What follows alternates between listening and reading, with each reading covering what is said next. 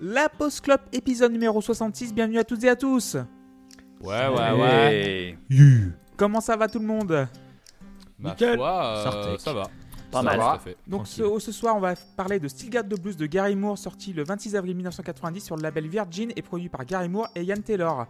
Donc du coup, qui est avec nous ce soir? Euh, Erwan est avec nous ce soir. Comment ça va, Erwan? Bah, écoutez, ça va. euh, premier épisode de la saison, euh, enfin de la, la nouvelle euh, année scolaire. Je venais de trouver un emploi, je crois que c'est ça. Oui, c'est ça. Et, et ben, ce- cet épisode-là, j'ai toujours un emploi et j'ai le Covid. Donc des petits steps au fur et à mesure de, de cette saison de la Post Club. Peut-être que vous verrez naître mes enfants et peut-être que vous les verrez mourir aussi avant la fin de la saison. Qui sait, de multiples rebondissements nous attendent. Donc tu prends les matchs les uns après les autres. C'est- ça. C'est ça, l'important c'est les trois points. C'est les trois points, ouais. Avant tout, on essaye de rester solide et de se créer des occasions. Merci, Erwan. Et, et de, ma- de marquer plus de buts que l'adversaire si on peut, si on en a l'opportunité. Il est de retour. Seb est avec nous. Salut Seb. Ouais, coucou. Comment ça, va Bah écoutez, très heureux d'être là. J'ai écouté euh, l'épisode de, de- il y a deux semaines et franchement, euh, immense respect à vous parce que moi, j'aurais j'aurais pas tenu euh, avec Jean-Jacques, je lui aurais claqué la gueule, je pense. On a Bravo- réfléchi. bra- hein. bra- bravo, euh, bravo à vous pour, euh, pour votre self-control. Euh, sinon, euh, puisque tu me demandes, eh bien écoutez, ça va. euh, le Dune de Villeneuve est un excellent film, mais qui enterre celui de Lynch et il n'y aura pas de débat là-dessus. Merci. Du coup, je Et passe. coucou JP. Voilà. Donc salut JP. Comment vas-tu? Salut Eh ben écoute, ça va pas mal. Ça va pas mal. euh, J'ai vu aussi le Dune de Villeneuve et, euh, et euh, je, je, je, je préfère mon Lynch quand même. Il n'y a, pas- y a, pas- y a pas photo. Ne Mer- serait-ce que parce que dans un des deux, il y a un chien. Moi, je maintiens que c'est le seul intérêt Parce que, de dans, ce film. parce que dans un des deux, il y a un film en fait. Oh là là, déjà. Je préfère les chiens. Merci JP. Loïs est avec nous. Salut Loïs. Oui, bonsoir à toutes et à tous. Euh, moi, je n'ai pas vu le Dune ni de Lynch ni de Villeneuve parce que vous le savez très bien que les films, j'en ai pas rien à carrer. Par contre, je peux vous recommander le très bon groupe écossais Dune DVNE qui a sorti un des meilleurs albums de métal progressif euh, cette année. Donc euh, voilà, je, pas vu qu'on parlait de Dune, la transition était toute trouvée. Et comment ça va sinon? Écoute, ça va bien, tranquillement, posé. Je me les meule dans mon appartement parce que bah, À les joies d'avoir les joies d'avoir un appartement de fonction, c'est-à-dire que bah, la- le chauffage, c'est pas toi qui le gère, c'est-à-dire qu'il Ah, l'allume à un moment, il le ferme à un moment. Donc je vais essayer de faire pression auprès des anciens avec lesquels euh, je bosse pour qu'ils gueulent pour qu'il y ait le chauffage de mine parce que je me les meule assez velus, mais, mais sinon ça va, hein, tout se passe bien, la vie suit son cours. Merci Loïs. Et Tim est avec nous. Salut Tim. Salut Comment vas-tu? Écoute, ça va plutôt pas mal, malgré euh, euh, le fait que euh, j'ai subi un vol dimanche soir. Voilà. ah, bah, J'étais Oui. présent. Oui, oui. J'étais présent ici. Oui, c'est ça. Il y a des témoins. euh, a-. Bon, voilà. C'est tout. Hein. C'est les choses, c'est les choses qui arrivent. Et On va, s'en remettre et continuer. alors, tu as certes subi un, un- un vol euh, donc le, le, le- le dimanche. Le À Bamako dimanche 19, non mais le dimanche 19 pour préciser, parce qu'il va sortir dans un moment. Mais il faut aussi dire que tu as euh, brillamment euh, commenté sur euh, LTV le match Rangers-Lyon, euh, ta voix Ouais, et, et- et- solide. Et bien aidé par un certain journaliste écossais que vous pouvez aller suivre, euh, at ScottyShFR sur Twitter. Merci beaucoup pour la On promo. se renvoie des politesses et Voilà. tout. On, on- on dirait qu'on s'aime bien. Baiser, baiser sinon, hein, en fait. hein. Donc du coup, on embrasse euh, Luc et Walter. Et du coup, Tim, pourquoi tu as choisi cet album? Euh, parce que, tout simplement, parce que, euh, parce que Gary Moore, parce que c'est le, le guitariste qui a sans doute eu le, le plus d'influence sur moi. J'avais envie d'en parler dès la saison 1, euh, mais certaines décisions de mes collaborateurs m'ont forcé à remettre en cause mon choix pour équilibrer la balance entre... voilà, j'estimais que j'avais suffisamment souffert pour vous proposer un truc un petit peu plus velu. Euh, et c'est quelque chose que j'avais envie de traiter. Et je me suis dit, de toute façon, cet album-là, on y viendra. Euh, nous y voilà, nous y voilà. C'est aujourd'hui, on parle enfin de, euh, de Gary Moore, même si, j'en ai parlé à plusieurs euh, reprises. Guitariste que, je, vénère, que, j'admire pour, tout ce qu'il a pu faire de grandiose. Et dont je suis très content de parler avec vous, et ce disque en particulier, parce que il a le mérite d'être un petit peu cohérent en termes de style. Euh, c'est pas toujours le cas dans la carrière de Gary Moore. Sur un même album, on peut varier dans plein de choses et se taper des, des trucs qui ont euh, pas forcément la même cohérence. Il y a des tubes, des morceaux qui ont très bien marché, qui sont en même temps représentatifs de, de ce qu'il sait faire, même si on n'a pas accès à la partie plus euh, hard rock slash shred dont il est également capable. Mais, euh, mais voilà, c'était un disque qui me semblait représentatif, une bonne porte d'entrée, pour citer un épisode, de, un des nombreux spin-offs de, la Post-Clop. C'est la porte d'entrée idéale, à mon avis, dans, dans Gary Moore. C'est un disque que j'aime beaucoup pour plein de raisons qu'on va détailler. Il y a également des gens euh, dont, qui, qui méritent d'être évoqués, qui sont invités sur ce disque. Il y a des hommages, il y a des mentions, tout ça. C'est aussi un disque qui a un excellent prétexte pour parler de blues. Et c'est quelque chose que j'avais envie de faire. On l'avait déjà fait dans mon premier débat, en demandant si le blues euh, était un genre de musique qui appartenait au passé. Les, plus, les puristes s'en rappelleront. Et voilà, j'avais envie de parler de blues de manière un peu plus concrète. Et cet album étant l'un de mes disques de blues préférés, voilà, ça me paraissait logique. S'il il cochait toutes les cases. Et puis, puis voilà, pour vous faire écouter du Gary Moore, parce que c'est un, un guitariste que remarquablement peu de gens ont écouté par rapport à ce qu'il sait faire, à mon sens. Merci Tim. Donc Seb, comment tu as découvert Gary Moore? Euh, bah, moi, je rappelle déjà, hein, pour tous ceux qui ont écouté euh, les- un- une chanson qu'on a enregistrée récemment que je ne sais pas qui est Gary Moore. et, euh, et puis sinon, bah, je- j'en avais entendu parler, je pense, mais ouais, je crois que c'est dans la, la première saison. euh, surtout que ça devait être évoqué et que ça aurait été mieux en première saison. Mais bon, hein, voilà. Pour la petite histoire, c'était All Our Gods Have Abandoned Us de Architects qui avait remplacé Gary Moore au pied levé. Très beau, Aïe, aïe, aïe. très beau, très beau changement porté vers l'offensive, c'est ce qu'on aime. Ouais, c'est ça, c'est. C'est un peu le même, euh, le même bail, hein, ouais, effectivement. C'était un tacle avec les deux pieds euh, décollés du sol. quoi. Ok, ça. merci C'est- Seb. C'est Ouais. c'est- Ouais. c'est un petit peu comme si euh, en fin de match tu faisais rentrer Gennaro Gattuso pour apaiser la situation. Euh, JP, comment tu as découvert Gary Moore? Eh ben, j'ai dû le découvrir. Alors, je me rappelle plus exactement, mais je pense que c'était avec ce disque ou avec le suivant. Euh, je ne sais plus si c'est avec celui-là. Je crois que c'est avec celui-là. Mais euh, sinon, c'est avec le suivant, avec euh, Parisian Redways. euh, Walkways. Walkways, ouais. Walkways, pardon. Euh, voilà, je pense que c'est, enfin, en gros, c'est à cette époque-là quoi, que j'ai découvert euh, Gary Moore.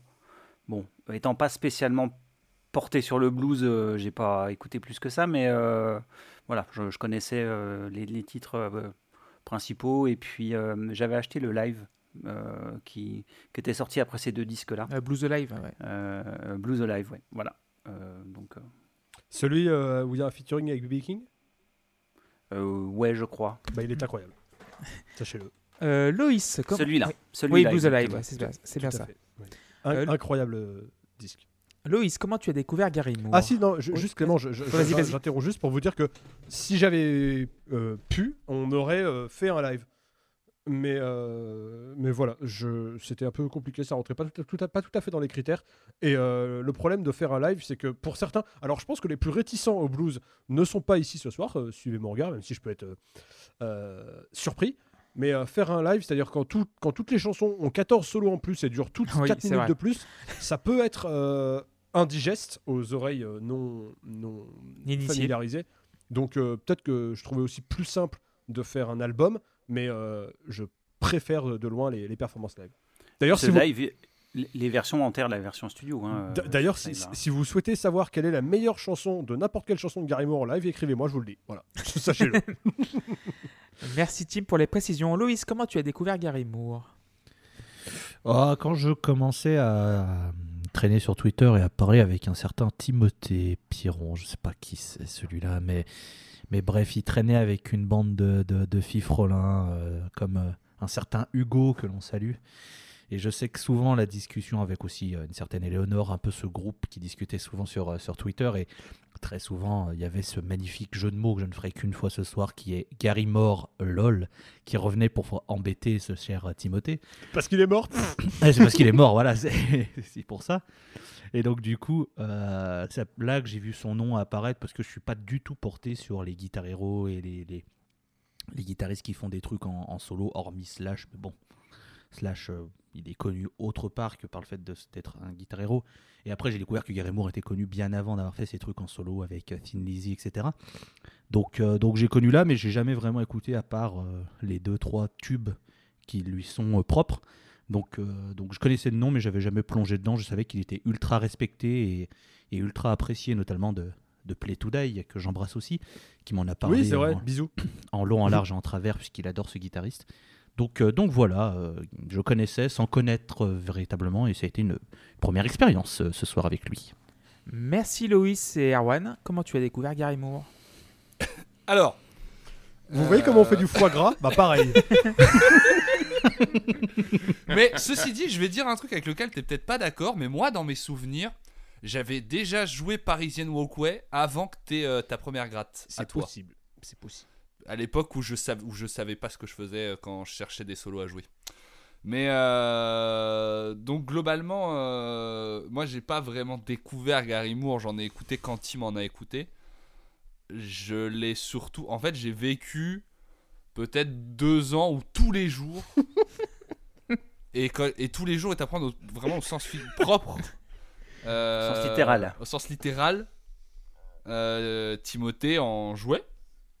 Euh, et donc c'est, mais et je dis pas ça juste pour euh, parce que c'est marrant, mais parce que ça change vraiment le, rapport que j'ai à lui, au sens où déjà à la base, moi Gary Moore, j'aime bien deux trois de ses idées mélodiques, mais euh, il a un style qui me parle pas tout le temps. Et surtout, j'aime pas beaucoup de ses morceaux, genre Steel God the Blues par exemple, je le trouve chiant au chant et, et à l'accompagnement. Voilà, je spoil un peu, mais je trouve, je trouve quand même des qualités au morceau. Je trouve que c'est l'accompagnement de lui qui chante et qui joue en même temps et à chier souvent. Et, euh, du coup, il y, a- des titres desquels j'ai fait une overdose. Et à côté de ça, il y a des morceaux euh, dont j'ai découvert toute la, capacité. euh, mais parce que Tim a très vite commencé à jouer sur. à, pas juste répéter le morceau, mais à s'entraîner pour l'interpréter de la même façon en live. Et comme. donc ça, rend tout ça intéressant. Et, et surtout, quand je me suis intéressé à la technique guitaristique, euh, à- plus proprement parler, euh, je reconnais quand même des qualités euh, au bonhomme. Mais voilà, donc je dirais que je connais Gary Moore depuis euh, 2012, Oui, euh, c'est ça. vraiment. Et, et j'ai vécu avec lui vraiment au sens où je vivais avec une réinterprétation constante de, de, de sa musique. Euh, ce qui était aussi euh, plaisant. Au bout d'un moment, on finit par, le cerveau finit par mettre au point des mécanismes pour ne pas se suicider lui-même euh, en écoutant toujours la même chose. Donc, euh, sauf celui de Timothée. C'est marrant parce que c'est vrai en plus. Donc euh, voilà, c'est Tim et, et surtout Gary Moore. Et en fait, malgré le fait que j'aime pas tant ce qu'il fait, ça reste un guitariste que je vais forcément apprécier d'une certaine façon parce qu'il est lié à la personne qui partage ma vie depuis le plus longtemps, quoi. Donc euh, Non. j'ai- un rapport particulier avec lui de base à cause de ça. On comprenait Merci. pas de travers, je suis pas sa mère. hein. Mais il me suce divinement bien. Apple. Podcast, oui, oui. Bon. Allez Bonjour Apple Music Oui. Donc euh, moi, personnellement, je connais Gary Moore depuis 1995. euh, donc ça fait très très longtemps. L'année où Euh, je suis né pour que tu voilà. Voilà. pour situer un peu. et euh, j'avais un pote à l'époque qui avait des cassettes vidéo de musique. Et c'était très rare à l'époque. Il y avait le euh, Queen euh, Greatest Hits, donc euh, le premier et le deuxième. Et il avait une cassette qui s'appelait Gary Moore Ballads and Blues 1982-1994. Et j'ai découvert euh, Always Gonna Love You pour la première fois, donc j'avais 8-9 ans. Et la claque, quoi. Et euh, cet artiste m'a accompagné presque toute ma vie. Euh, j'ai eu la cassette pendant un an. Il me l'a prêté pendant un an, je l'ai pas voulu la rendre et je l'ai rendu après. Après, j'ai acheté le CD, donc le CD compagnon de, de cette VHS là, qui, qui a un best-of avec par exemple Walkways, avec Blues at, for Narada et tout le, tout le tintouin. Et j'adore euh, cet artiste, j'ai acheté tout, presque, presque tous ses DVD, ses disques, et je suis vraiment très, très, très, très, très, très fan de Gary Moore depuis très, très longtemps. Alors, c'est le- probablement en parlant de lui qu'on a Oui, commencé qu'on a à échanger commencé à- sur voilà. Twitter. c'est vrai. Et donc, ça veut dire que s'il n'y avait pas eu Gary Moore, je ne serais pas là. À vous de voir si vous lui en voulez ou si vous êtes satisfait qu'il existe. Voilà, exactement. Donc du coup, le 26 avril 1990, il y a eu des albums qui ont été au top. Donc aux États-Unis, c'était Forever Your Girl de Paula Abdul. Non, c'est bon, ça Je vous dit quelque pas- chose Je ça sais pas qui c'est, pour moi c'est un pseudo que tu viens d'inventer. donc, Ah euh, non, non, c'est c'est vraiment vrai. Euh, en Angleterre, c'est Changes Bowie de David Bowie, donc une compilation de David Bowie. Ah, elle était bien. Donc on, on, on cherche plus nous-mêmes, c'est ça? Si, c'est toujours en France C'est en on France, cherche. c'est en France que vous Ah cherchez. oui. Euh, en Australie, c'est I Do Not Want What I Haven't Got de Sinead O'Connor. C'est pas mal. Yes. Et en France, alors, le 26 Alors, avril 90. 1990. 90 Terence Trent Patrick, D'Arby. Patrick Bruel. Non, Ah, c'était pas, c'était pas débile, ouais. cruel. Bah, merci, je vous, je vous en prie. Non, mais.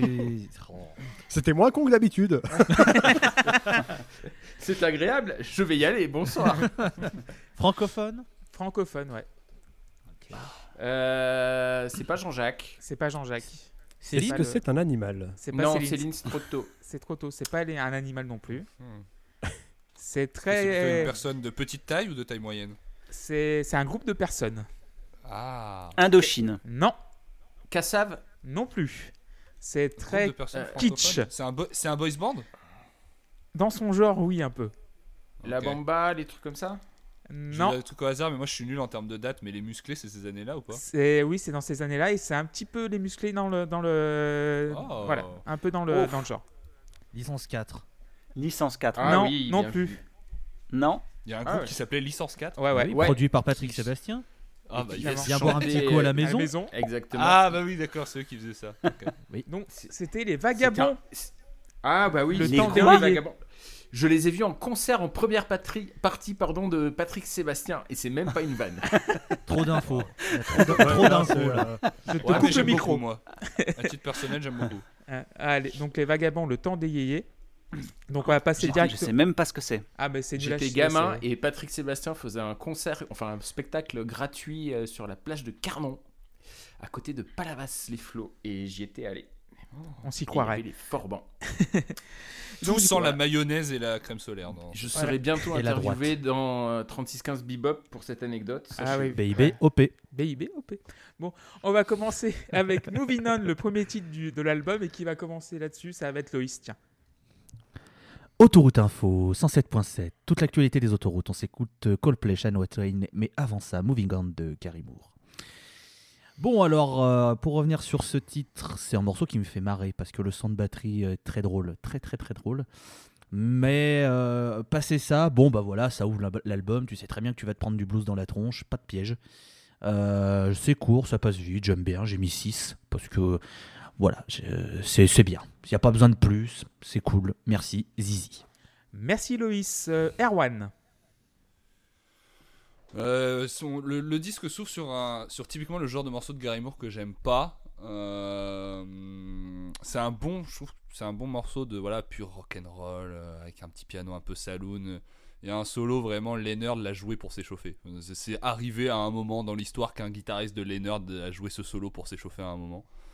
Mais mon problème c'est qu'on est en 1990 et que je trouve ça je vois pas l'intérêt de faire un morceau comme ça. En fait, je vois pas l'intérêt de faire un morceau comme ça tout court. En fait, ça me saoule. Euh, je trouve que c'est un disque qui a, c'est un morceau pardon qui a une, une plus-value vraiment très faible. Tu sens que c'est chanté par un daron. C'est un titre hyper court qui offre pas grand-chose avec du relief, des lignes que à cette époque-là on a déjà entendu 173 fois. Le deuxième solo a le mérite d'être plus fun que le premier, je trouve. Et c'est déjà bien qu'il y ait deux solos en vrai dans un morceau aussi court. Mais euh, le, disque va offrir plus tard des moments vraiment plus intéressants à la guitare que celui-là où je sais pas. euh, C'est un daron qui chante quoi et c'est un peu court. On aurait pu faire bien des choses en somme en variant les putains de lignes solo par exemple à mon sens. Donc je mets que 5 et il y en a a 3 4 des titres euh, comme ça. Non, peut-être pas 3 4 parce que c'est la moitié du disque 4 très vite mais il y en a au moins 2 3 des morceaux comme Moving On que je trouve trop stéréotypés en fait pour l'époque. Ça me fatigue. Donc je mets 5. Merci. En même temps, c'est du. Bon. Vas-y JP, vas-y, je t'en prie. vas-y, je t'en prie. Non, non. Non, je disais en même temps, stéréotypé, c'est du blues, alors Mm. forcément. euh, Ouais, mais il y a des titres plus loin où il déroule quelque chose, ou en termes d'ambiance, il se passe un truc. Oui, oui. Là, vraiment, Oui, oui, c'est générique euh, saloon blues. euh, Ah, c'est random, du random jeu, total, ouais, on est, on Voilà. est d'accord. Merci Erwan. Donc JP, ton avis sur Moving On? Ouais, bah voilà, il, il sort un morceau, euh, genre, euh, t'es dans un bar euh, au bord de la route 66, t'as un groupe qui joue dans le, dans le bar, ben il joue ça, quoi. Euh, une espèce de, blues un peu country avec le, le, train shuffle à la batterie euh, typique, quoi. La grille d'accords qui est aussi, prévisible qu'un qu'un épisode de Derrick. Enfin bon. alors bon, c'est pas mauvais, hein, mais bon, moi c'est clairement pas ma, ma, ma, ma cam. Donc moi, le seul truc qui sauve un, un peu le morceau de l'ennui, ben, ça sera, le, ça sera les, les solos de Gary Moore, puis c'est un peu le cas sur tout le disque en fait. euh, son jeu, puis surtout son son en fait, qui est vachement heavy pour, euh, pour du blues. Mhm. Euh, et c'est vraiment son, sa, sa marque de fabrique. euh, et et l'intérêt, si on en trouve un sur le disque, c'est celui-là, quoi. Donc, donc ça, c'est plutôt pas mal. Et puis bah, le problème, euh, le problème qu'il va y avoir, c'est que le disque aussi pue les années 90 dans la prod, quoi. Euh, donc euh, c'est très très variété cette manière de, de- de produire le- la musique. Donc moi, c'est un peu un frein quand je l'écoute quand même. Et c'est pour ça que je préfère les versions live qui sont plus Plus vivante. plus chargées, quoi, plus plus vivantes, ouais, ouais. Parce que là, c'est hyper clinquant, le son est au scalpel et tout, ça fait vraiment bizarre. Donc voilà, donc le morceau va prendre 6. Merci JP. Tim? Ouais, alors euh, je vais mettre 7 à, Moving On parce que c'est ma cam, sans dire que c'est exceptionnel du tout. Euh, c'est un morceau de blues. C'est intéressant de découvrir Gary Moore euh, dès le début avec un truc assez différent de ce qu'il fait en fait, une guitare slide et tout. C'est bon, voilà, c'est étonnant et je trouve même que le morceau cache un, peu son jeu en termes de compétences guitaristiques par rapport à ce qu'on aura ensuite. Ça- m'intéresse, ça va vite. Je pense que c'est quand même un bon morceau pour rentrer. C'est pas trop compliqué. C'est euh, voilà, pour se mettre dans le bain, un petit échauffement. Rien d'absolument mémorable non plus, mais rien de désagréable. Moi, c'est quand même euh, bien ma cam, ces choses-là. Donc euh, voilà, 7 au morceau. Rien qui m'a spécialement fait décoller. Pas un morceau que je retiens quand j'écoute l'album. Et il y a même tellement des morceaux que j'aime sur cet album que je le zappe souvent. Mais c'est un bon morceau, comme je disais, même sur les morceaux de Leonard Skinner que voilà, qui m'ont moins marqué, je peux pas décemment dire que j'aime pas ça. Voilà. Merci Tim. Et pour finir, Seb? Eh bien, c'est un morceau en ternaire. Alors, vous connaissez la règle, et si vous ne la connaissez pas, je vous la rappelle. Un morceau en ternaire veut dire que la note sera un multiple de 3. Donc, ça sera 0, 3, 6 ou 9. Et là, ça sera un 6, parce que franchement, bah, c'est bien sympathique euh, ce, ce Moving On. Je trouve ça rentre dans la tête, que c'est efficace. Je me sens euh, à la maison, et l'air de rien, je me rends compte que j'ai pas mal été bercé par ce genre de blues grâce. euh, notamment à messieurs Goldman et Jones qui buffaient souvent euh, sur des trucs comme ça. Alors, euh, JP en a parlé, mais sur les premières écoutes, j'ai trouvé que c'était trop propre, trop léché pour du blues. Et avec les écoutes, j'ai appris à saisir un peu plus les aspérités des morceaux, mais euh, voilà, au début, euh, au début, je me suis dit, oh, je vais me faire chier. Et en fait, non. En fait, non. Alors qu'en plus, il a un jeu de cradingue, l'autre irlandais là. Ouais, ouais c'est sûr. Et c'est vrai que c'est assez étonnant le, le- le côté très propre en fait de la, de la production et euh, de, du son jeu, son jeu de guitare parce que là il a, il a un peu crado mais c'est rien par rapport à du live. Les- Oui. l- l- une grande partie du jeu de Gary Moore c'est quand même des cordes qui sonnent alors qu'elles ont absolument pas à sonner. Euh, Bah après, euh, tu, le- tu, le sens, tu le sens que le mec, à peine il effleure ses guitares, ça fait un bruit de 4 heures. hein. Tu sens que euh, il lui faut, il, Ah bah disons, il lui disons faut qu'au niveau il faut- du gain, il est pas mal sur Ah, l'ampli, tu, je tu pense. sens ouais. qu'il lui Ouais. faut rien pour que la guitare elle pleure. hein. Tu sais, il, sou- il souffle de- il souffle dessus, ça fait un là. hein. C'est Oui. terrible. Euh, moi j'ai mis 7 à Moving On, c'est vrai que c'est un morceau générique, donc euh, aussi, genre générique dans le sens un peu péjoratif, donc euh, bof, et générique euh, d'entrée quoi. Car euh, en 90, c'est la première fois que Gary Moore fait du blues, alors que c'est un guitare heavy, donc c'est sa première incursion vraiment dans le blues, et tu sens qu'il y a des restes heavy derrière, quoi. Tu sens que ouais, le jeu est cradingue. euh, la prod, elle est, euh, oui, elle est 90, quoi. T'entends la batterie pleine de réverb et tout. Mais c'est un morceau qui va tout droit, il a le mérite d'être pas plus qu'il ne prétend. Donc du coup, 7 sur 10. Euh, Oui. Clément, juste Parisian Walkway, c'est quelle année? C'est 78 oui, Tu considères 78. pas ça comme un blues? Euh, Non. Ouais, Non, non. Gary Moore, il faisait du blues avant. Ouais, avant, mais genre non, bah dans non, son- pas, non, pas vraiment. En fait, c'est son premier vrai disque Ouais. de, de blues. De blues, ouais. Avant, il Non, faisait mais du- il en, il en jouait déjà avant, même dans les morceaux de Sin Lizzy, il y a des trucs qui sont un peu balades. Ouais, comme mais ça. en, mais en, so- en Ouais, solo, mais en c'est- pur blues, en fait. ce- Ouais, ce qui est intéressant, plutôt, c'est que, voilà. c'est que ce disque, en fait, c'est Son euh, lui qui, au bout d'un moment, arrive à un, à un carrefour de sa carrière et qui dit Bon, bah voilà, maintenant, euh, j'ai fait du hard rock, j'ai montré ce que je savais faire. Maintenant, qu'est-ce que j'ai envie de Ah bah, faire Eh ben, j'ai envie de faire du blues. Il Voilà. s'est juste rendu que- compte qu'il avait 40 balais et qu'il était alcoolique, il s'est dit je vais faire du blues. Alors, il y a peut-être aussi de ça, j'en- sais rien. Mais en, en tout cas, je pense pas que dans les années 90, se mettre à faire du blues, ce soit une démarche Ah bah non, non, j'espère que c'était pas un plan de carrière. hein. Et euh, mais voilà, c'est juste, c'est ce qu'il a eu envie de faire. Et en fait, je pense que c'est une démarche, c'est une grille de lecture. Je n'ai pas la prétention euh, de penser qu'elle est juste, mais c'est une grille de lecture qui a le mérite d'expliquer toutes les références et tous les duos et tous les voilà. C'est il cite tout un répertoire. C'est aussi pour ça que ça fait générique. C'est que, sur certains morceaux, on va y arriver, c'est fait exprès. Voilà. Voilà. C'est pour ça en fait que je voulais préciser juste l'album de blues parce qu'il a fait du blues avant, Mais là, pur album de blues de, de A à Z. C'est sûr mais, que- mais c'est- marrant. Pardon, euh, pardon JP, mais, mais c'est quand, quand même marrant, euh, Clément, que tu t'y connaisses autant. Tu devrais peut-être faire un podcast sur le blues, Ah, non? ah Eh j'en oui. fais un petit. Eh oui. Qui va revenir le 17 octobre, le dimanche 17 octobre. J'ai une date. 7 octobre. Voilà. Et qui va revenir dans 10 minutes à peu près. Ouais. Bougez pas. Donc euh, 7 sur 10 pour moi. On va passer à Oh Pretty Woman et JP. Tu vas commencer. Ouais, alors ce qui est bien avec le blues, c'est que, c'est que vu que tout se ressemble et a- que ça n'a pas évolué depuis 70 ans, euh, tu peux faire une reprise ou une compo, en fait, euh, ça se voit pas. Donc, euh, non, je taquine, mais tout ça pour dire qu'en fait, euh, il s'agit là d'une première reprise sur une série de 4 quand même sur le disque. Il y a, a 9 titres, il y a 4 reprises. Donc, c'est la première. Euh, ce que j'aime bien, c'est que Gary Moore a l'intelligence de, varier les styles de blues qu'il aborde quand même euh, au sein du disque. Et là, on est sur quelque chose de plus euh, soul blues, avec une présence des cuivres qui, apporte un peu de variété au milieu de tout ça. Et j'aime beaucoup les, solos sur ce morceau-là, en fait. Je trouve qu'il fait, des choses vraiment très belles sur celui-ci. Donc je préfère largement ce morceau au, premier, en fait. Donc, donc ce Oh Pretty Woman va prendre 8. Merci JP. Seb Eh ben déjà c'est la déception d'entrée, hein, la, la débandade, la débâcle, la gamelle. Je m'attendais à un album qui soit que en ternaire, et ben même pas. Donc je vais même pas pouvoir être méchant. Donc j'aime beaucoup ce morceau et notamment euh, la mélodie sur la fin des refrains. Euh, la guitare euh, est parfaite, complètement dans l'esprit et euh, en fait, le seul truc que j'aime pas sur ce morceau, et puis euh, bah, du coup, euh, Loïs, bouge-toi les oreilles, c'est le sax qui fait poète sur le contretemps. Ça Oh me non. fait beaucoup trop rire pour que je puisse prendre le morceau au sérieux. Il y serait pas, la chanson serait la même, mais serait un poil mieux. C'est faux. Euh, mais ça reste un très bon morceau là encore, et euh, je, je suis toujours en terrain inconnu. Je mets 7 sur 10 à Pretty Woman. Merci Seb. On va demander aux fans de saxophone. Loïs Lequel?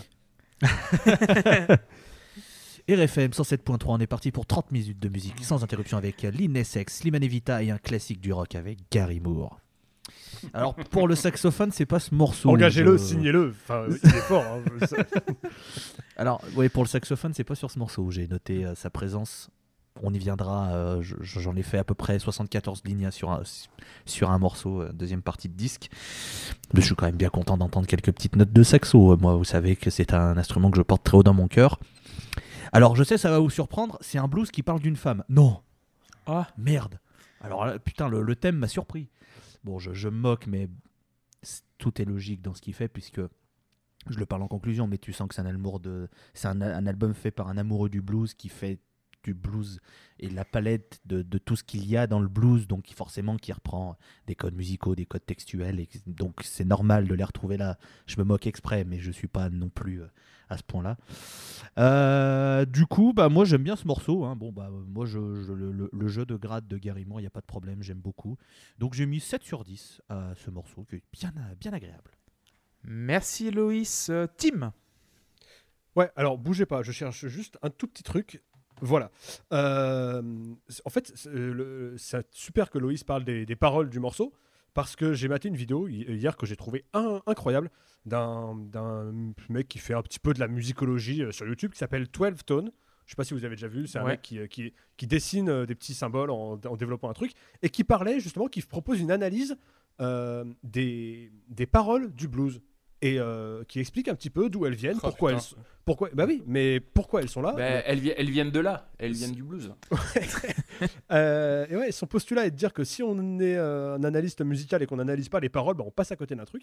Et c'est super intéressant. Donc la, la chaîne s'appelle euh, 12 Tone, la vidéo s'appelle euh, We Need to Talk About Blues Lyrics. Et c'est très très intéressant. Et vous apprendrez que la thématique, d'après une étude scientifique, la thématique la plus fréquente dans les chansons de blues n'est pas euh, l'amour ou les femmes, mais le voyage ce- ou le fait de partir ou de rentrer chez soi ou ce genre de choses, le mouvement, le, le déplacement du personnage. Voilà. Une fois qu'on a dit ça, Pretty Woman, c'est incroyable. Voilà. Je- faut écouter, c'est pas compliqué. Euh, présence quand même de d'un- petit nom du blues. Hein euh, alors c'est Albert King, me semble-t-il. Oui, c'est ça. Euh, voilà, un, Oui, un oui. petit nom. Voilà, Oui, un, mec, un un- petit. un mec avec un un petit des CV dans, dans le milieu. Voilà, donc euh, c'est une, une pointure et euh, c'est très, c'est très très cool de, le- de l'entendre. Moi, c'est un peu comme ça que j'ai découvert aussi des, des noms plus anciens du blues. C'est- grâce à Gary Moore. Ah, Et, mais euh, c'est lui qui fait le deuxième solo. Oui, et d'ailleurs, il y a ce moment, ouais, il y a ce moment ça- génial. Ça explique beaucoup de. Voilà, il y a ce moment génial euh, qui moi me faisait beaucoup rire quand je quand j'étais fan euh, absolu de Gary Moore, où euh, l'ami Albert King lance un solo. Et un moment, t'as Gary Moore qui arrive, qui fait Bon, Allez, c'est bon, dégage, pousse-toi, je vais te montrer comment on fait. et qui donne tout ce qu'il a, ça change complètement de style.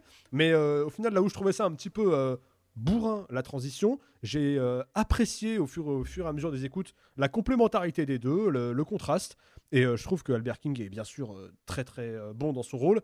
Et Gary Moore est fantastique sur ce morceau. C'est un des premiers morceaux qui est une vraie démonstration euh, guitaristique. Certes, c'est du blues, certes, ça, ça réinvente pas la roue, mais ça le fait avec euh, une virtuosité et une intensité, surtout, euh, qui, est, incroyable. Il y a, une émotion, une, un côté pur et brut dans, chaque note qui est, formidable. Et quand, ça accélère vraiment, il nous ramène à ses côtés hard rock et et il y a voilà il y a vraiment une intensité dingue dans certaines phrases ce qui fait que le morceau arrive toujours à reprendre de l'élan en fait. Quand tu as des, phrases d'une telle intensité tu t'es jamais jamais sur place. Il y a toujours euh, des choses qui sont en mouvement. Donc voilà j'ai- j'aime ce morceau d'un amour infini. Ce sera le premier 10 sur 10 du disque. Et, euh, et voilà en fait j'écoute ça et je me dis euh, si seulement je savais faire ça. Merci beaucoup, Tim et Erwan pour finir. Je trouve que c'est un bien meilleur morceau que le premier, effectivement. En fait, je, trouve, je vais parler de l'instrumentation pour commencer, parce que pour moi, c'est au moins le point faible de Gary Moore en règle générale. Je trouve qu'elle est beaucoup mieux ici, à savoir qu'elle est un petit peu plus étoffée, avec le gimmick de cuivre, et euh, elle a beaucoup plus de groove, ne serait-ce que parce que la basse est beaucoup plus intéressante. Il, se passe vraiment un truc dans la, dans la section rythmique qui fonctionne, qui rend le morceau entraînant. Donc ça, c'est la première chose. Du côté de la guitare solo, on est vraiment plus sur la jam de chauffe, là. On est vraiment... le- Du coup, le premier solo est de Moore et le deuxième de Albert King, c'est ça? Le premier est de Moore le deuxième de Albert King et, euh, Et Moore, Moore Moore reprend revient derrière. après ouais. Ouais. Ouais, ok. et euh, Euh, Albert King dissémine et- des trucs ici et là tout le long du morceau Ouais. Et, et Remy-Ours derrière. J'ai hésité, j'ai hésité, j'ai hésité. Et donc euh, le premier solo de, qui donc de Moore tout seul fait une, une démonstration qui est vraiment intéressante parce qu'on retrouve euh, beaucoup cet aspect technicien tranquille qui est vraiment la façon dont, on peut, dont moi je vais pouvoir résumer en tout cas son jeu, c'est-à-dire qu'il y a vraiment ce côté très lacet de virages de lignes qui sont très bien pris, qui sont très purs et qui vont toujours s'ouvrir sur une, petite ligne droite de bouffée d'air que lui arrive à faire résider dans, son vibrato. euh, son vibrato main gauche qui est impressionnant. Je trouve que ce solo en est une très belle démonstration. Euh, la partie euh, d'Albert King, moi, correspond beaucoup plus à ce que j'aime écouter, à savoir que moi, je suis beaucoup plus sensible. J'ai découvert le blues avec B.B. King et je suis beaucoup plus sensible au toucher léger sur les, notes et les manches de guitare. Et donc, du coup, ce qu'il produit euh, est, beaucoup plus, plus intéressant. Enfin, moi, m'intéresse plus, en tout cas, me touche plus. Pas m'intéresse plus, me touche plus, mais pour le coup, il y a une complémentarité qui existe et qui est bonne sur un morceau comme ça. Euh, néanmoins, je trouve que King apporte un truc euh, que Moore sait faire mais ne fait pas sur ce morceau-là, euh, qui est le côté écriture mélodique de lignes plus marquantes. Son solo est plus démonstratif que vraiment narratif à Moore sur, Pretty Woman. Donc, mais ça reste un très bon morceau. En plus, il est long, donc il est propice à ce qu'il se développe bien et il fait nettement moins euh, blues de Tupperware quoi. Donc euh, moi je mets euh, je mets 7 sur 10 à Pretty Woman. Merci Erwan, moi j'ai mis 9 sur 10. C'est vrai que là, tu sens que Gary Moore veut mettre tout son talent en avant.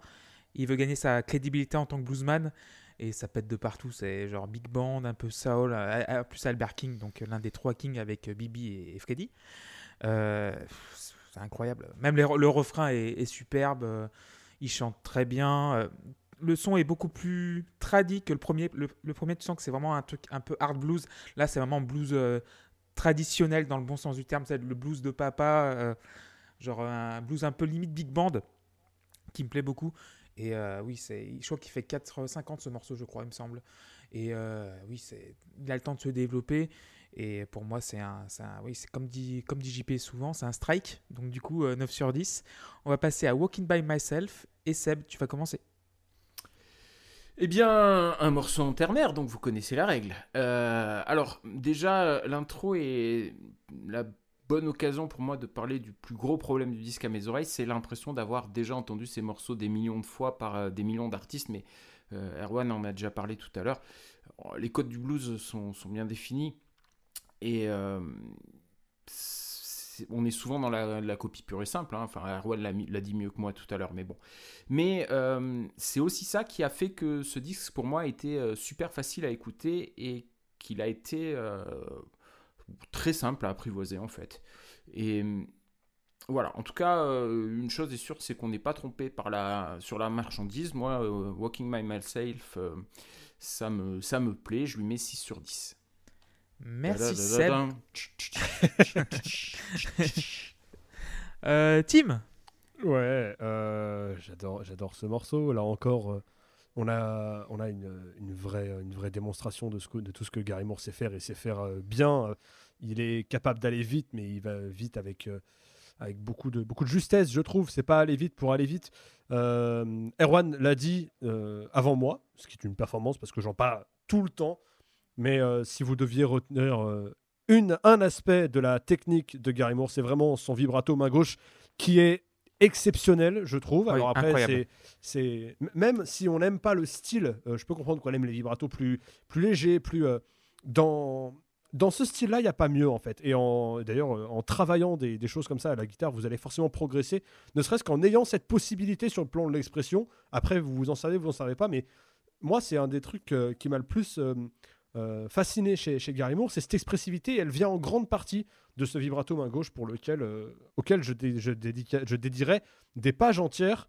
euh, si j'écrivais un livre sur Gary Moore, ce qui, a, clairement été un projet pendant un temps.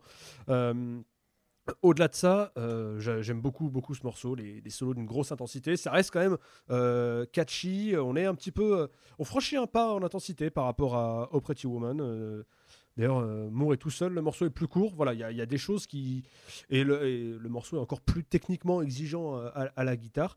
Je l'aime un tout petit peu moins que Pretty Woman, qui est plus complet et plus intéressant euh, avec voilà toutes les qualités qu'on lui a déjà citées. Donc, il prendra 9 mais on est quand même sur des choses pour lesquelles j'ai énormément d'affection et de tendresse. Merci Tim. JP Ouais, euh, bah, moi en fait je me fais chier sur ce morceau.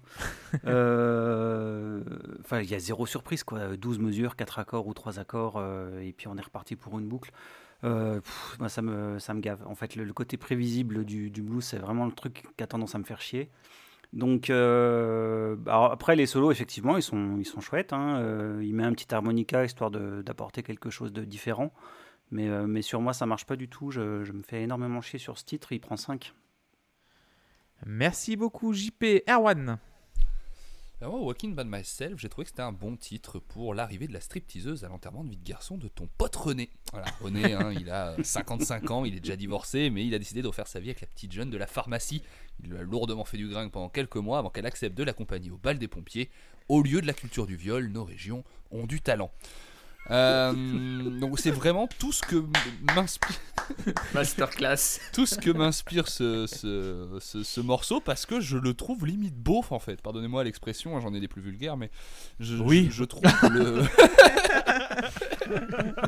Oui, oui, oui, j'ai fait, bravo. Je- je trouve le Moore euh, rock'n'roulette très chiant et, ici je trouve alors il y a une phase de tapping vite fait qui est cool et deux trois envolées un peu aiguës qui sont vite fait surprenantes mais je trouve que c'est en termes d'énergie c'est des pantoufles quoi. Et ça me gêne un peu parce que en fait on va beaucoup dire je pense dans cette émission que voilà le blues c'est pas surprenant etc machin. Mais à la limite c'est même pas grave parce que le blues, c'est beaucoup une histoire. Et Moore est fort dans ça en plus, et Tim en parle mieux, mais dans, le, dans, dans, dans les lives, euh, c'est quelque chose vraiment qui transmet. Moore, c'est quelqu'un de possédé quand il joue. Oui. Et je trouve qu'un morceau comme ça ne transmet pas vraiment l'intensité de lui qui est en train de, de, de- de jouer. Euh, je- même ne, même ne serait-ce que, encore une fois, l'instrumentation, je trouve que par rapport au titre précédent, à la basse et dans la section rythmique, il ne se passe plus rien. On s'emmerde de fou sur Walking by Myself à ce niveau-là.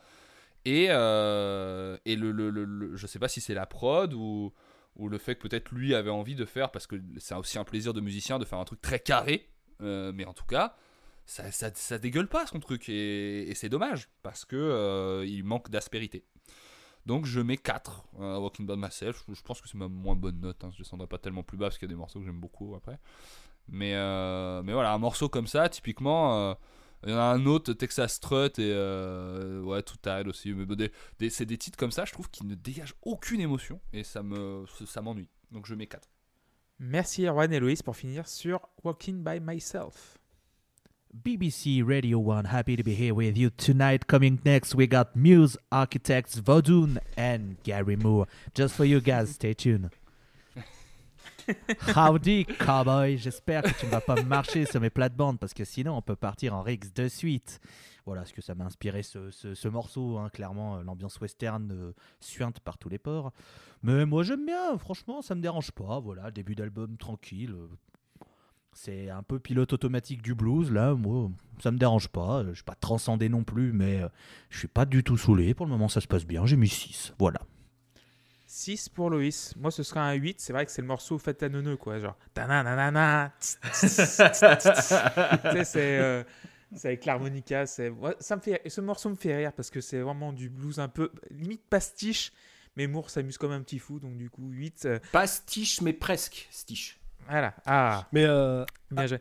c'est- cliché, Oui, mais avec une, avec une guitare qui est extrêmement oui. aiguë, mordante bien et oui. saturée par rapport au. ah mais Moi, ça le, le parti Ah oui. pris, il est là pour moi. C'est dans la, la, la guitare rythmique, c'est c'est pas du tout un son avec lequel tu fais ce genre de morceau normalement.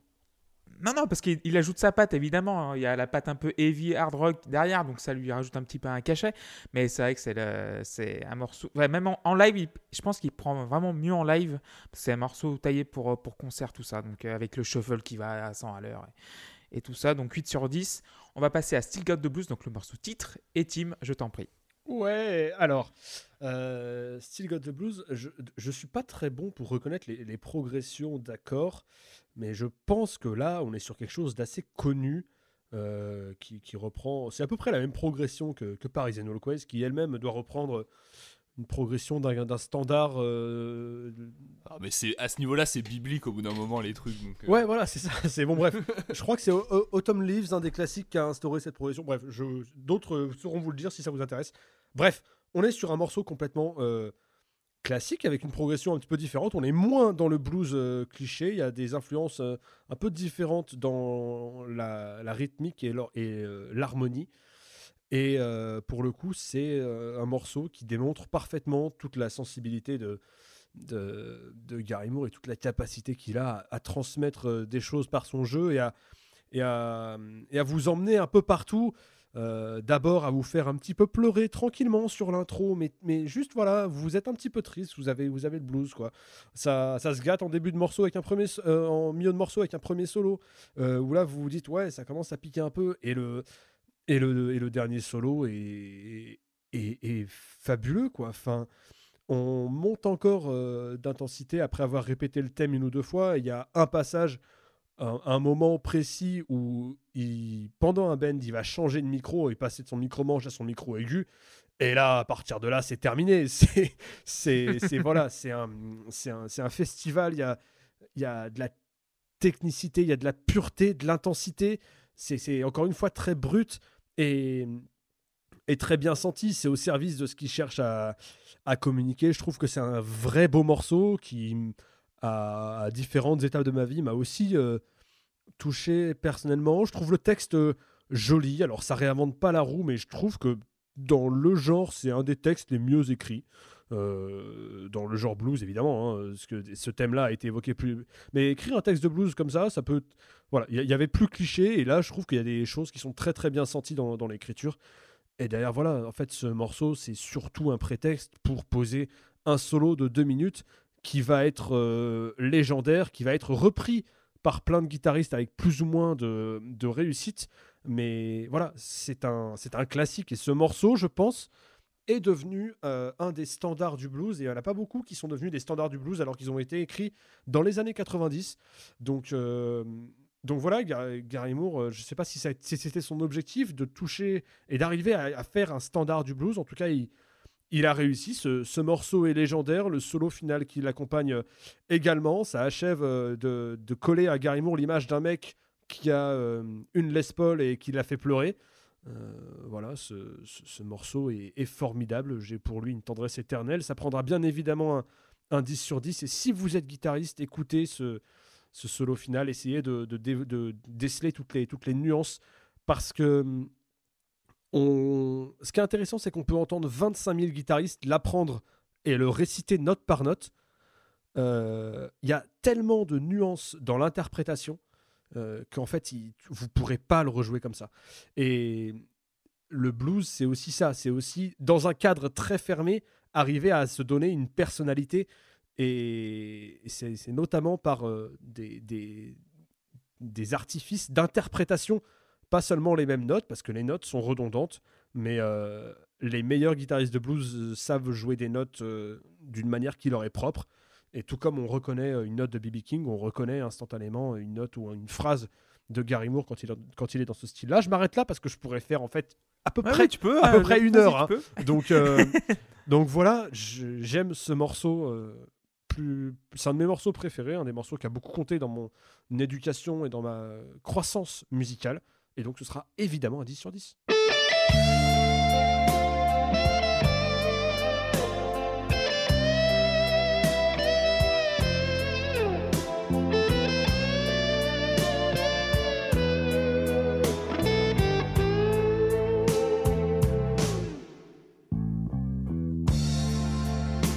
To be so easy to give my heart away. But I found out the hard way there's a price you have to pay. I found out that love was no friend of mine. I should have known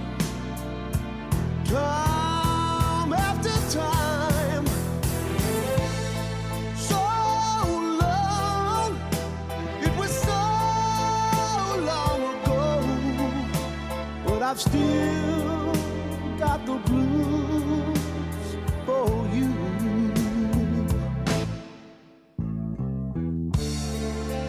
Used to be so easy. Fall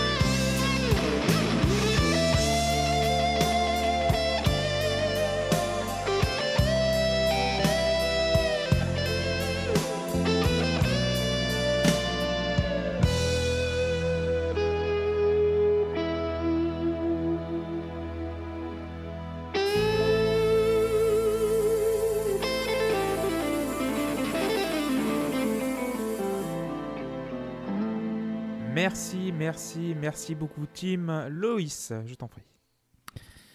Avant Chevalier, Las Palais, c'est un nouveau talent du rire. On va se faire un petit Still Got the Blues de Gary Moore pour vous faire danser, vivre et voire même pleurer dans vos voitures, au travail ou chez vous. Il- Rire et il serait chanson capable du de- rire Il serait capable de sortir un radio edit et de couper le solo final. C'est chien de la casse. Pardon. Ah putain, ah putain. Ah, ah, t'inquiète pas, j'en parlais de ça, j'en parlais. Ah bon? Ah, mais Je faisais Ah oui. une vanne, c'est. Ah ok, d'accord. Ah non, on a déjà en parlé de ça. Quand je, quand, quand je fais du rire et rock, j'embrasse euh, Lucifer, mon collègue Ouais. de, de ce running gag qui n'est pas là ce soir, qui nous manque depuis qu'il a signé au, au Père FC. C'est terrible. C'est terrible. Ses tarifs sont devenus de plus en plus chers. C'est insupportable. Alors, bon, c'est quand même con que la, la chanson la plus connue, ou une des chansons les plus connues, de Gary Moore et ainsi que ses solos, soit quand même entachée d'un procès pour plagiat. Ça fait un. Bon, c'est un peu moche quand même. Qu'il a perdu qu'il a hein, perdu. en plus. voilà, oui. Mais alors maintenant, on va se le dire tout de suite. Est-ce que ça m'a ruiné mon expérience d'écoute? Pas du tout, j'en ai rien à branler. Euh, voilà, il... fait pleurer sa gratte. C'est. C'est. Voilà, c'est très très fort. euh, Voilà, c'est un peu le, le morceau un peu, un peu complainte, on va dire. hein, Aussi un classique, un peu du blues, cette espèce d'esprit un peu, un peu ouin ouin, mais ça colle parfaitement. Et puis, bah, 8 sur 10 pour ce, pour ce titre. C'est pas mon préféré hein, du. euh, c'est pas mon préféré du, euh, du, euh, du disque, mais il est, voilà, il est excellent, il n'y a rien à dire. euh, bravo. Merci Loïs. Euh, Alors, juste si je peux, si je peux m'insérer Ouais, là pour vous dire. Tim. Attention avec les, euh, les, les procès globalement, c'est souvent des choses qui sont. Il y a euh, Rick Beato et Adam Neely notamment qui euh, Oui. font des vidéos là-dessus. C'est souvent des choses qui sont jugées par des gens qui n'ont pas, voire, euh, ou pas ou très peu de- d'expertise musicale. Et euh, j'avais oublié cette histoire et faire un procès pour du blues, euh, c'est très chelou. Enfin, Oui, En fait, c'est la, ligne, c'est la ligne mélodique qui a été. euh, oui, enfin, c'est la ligne mélodique principale de la guitare, le thème principal de la guitare qui était, euh, ouais, mais le, thè- le- qui était le- retrouvé dans un le thème, morceau. il, le thème, il suit la progression, la progression étant classique. euh, la- Bon, bref, voilà, c'est juste euh, vous, dire, vous dire ça. Les, les procès, c'est. Euh, je crois que quelqu'un disait que la justice ne disait euh, ni le juste ni le vrai, mais seulement le droit. Voilà.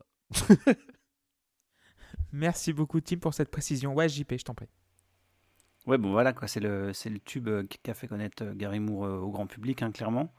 Euh, c'est un morceau qui finalement est pas si proche du blues, qui orne plus vers, vers la balade soul en fait. Euh, notamment avec les arrangements euh, de cordes, avec euh, toutes ces choses-là. Et ça m'évoque d'ailleurs un morceau euh, qui était sorti euh, de, un ou deux ans a- avant euh, le- ce morceau-là. Ça m'évoque le, le morceau Stop de Sam Brown. Je sais pas si vous, venez- vous voyez ce Ah que oui. c'est. Nescafé Et dans les arrangements, il y a des choses qui, ressemblent vraiment beaucoup, quoi. Ah oui, sauf que Ah c'est bien, stop. Oh, arrêtez. Oula, oula, oula, oula C'est quoi C'est Nescafé ou Maxwell, Maxwell Qualité Filtre? Je crois que c'est Maxwell, je crois. Ouais, je crois que c'est Max. Qui, qui avait, Max- qui avait Maxwell utilisé la chanson De Ah ouais, sans déconner. Ah ouais, j'avais que j'avais il- complètement oublié. Mais Mais la non, chanson parce est top. il allait en mettre une deuxième et Maxwell, il n'est pas la peine d'en rajouter. Voilà. D'accord, ils avaient utilisé la chanson pour ça. Ok. Oui, et au moment où il, euh, au ça, ça moment où il met la chanson. cuillère, la cuillère de café, et ça fait stop D'accord. Ok. Bon, voilà. Euh, donc voilà, euh, il y a violon, euh, grosse reverb sur la batterie, c'est un peu dommage. Euh, et bien sûr, gros solo, quoi, forcément. Euh, là, le morceau, euh, clairement, euh, le solo euh, est chouette. Mais pareil, ça reste pas non plus mon morceau euh, préféré du disque. Et il va prendre euh, juste un petit 7. Merci JP. Erwan, c'est à toi. Il y a plusieurs choses qui m'emmerdent sur ce, ce morceau que j'apprécie néanmoins et auquel j'ai mis euh, une. euh, je sais pas pourquoi, je vérifie juste que ça enregistre toujours, pardon. Que j'apprécie néanmoins et auquel j'ai quand même mis une, une très bonne note. C'est que euh, je trouve que globalement la basse pourrait être jouée par un invertébré, que ça ne changerait rien. Je la trouve chiante au possible. et euh, les intonations au chant de Moore font vraiment dater. C'est-à-dire que moi je trouve que c'est un, globalement euh, un chanteur juste mais de piètre qualité. Que Vraiment en termes d'interprétation au chant c'est terrible. Mis à part ça, morceau euh, d'orfèvre à la guitare, c'est son, son, seul euh, son, intérêt principal on va dire. Avec, et alors pour le coup je, je- je m'exprime en sachant que moi je ne savais je connaissais pas cette histoire de plagiat, mais je- ce que je dis euh, pour moi euh, s'applique à autre chose que la mélodie principale. Si jamais c'est ça que concerne cette histoire de plagiat. Mais avec quelque chose qu'on entend là et qu'on ne connaissait pas sur le disque, à savoir, je trouve la qualité le- Gary Moore dans la construction mélodique de son solo. parce que euh, vraiment la guitare lead est le, le- vrai chanteur, la vraie voix de, de ce morceau. Et euh, bah, avec ça, il a livré une des phrases les plus célèbres de la guitare de point l'instrument, en fait, tout simplement. Et Tim dit un truc qui est très juste. euh, dans les années 90, imposer un nouveau standard de blues, c'est pas forcément quelque chose de simple. C'est pas arrivé beaucoup, je pense, surtout.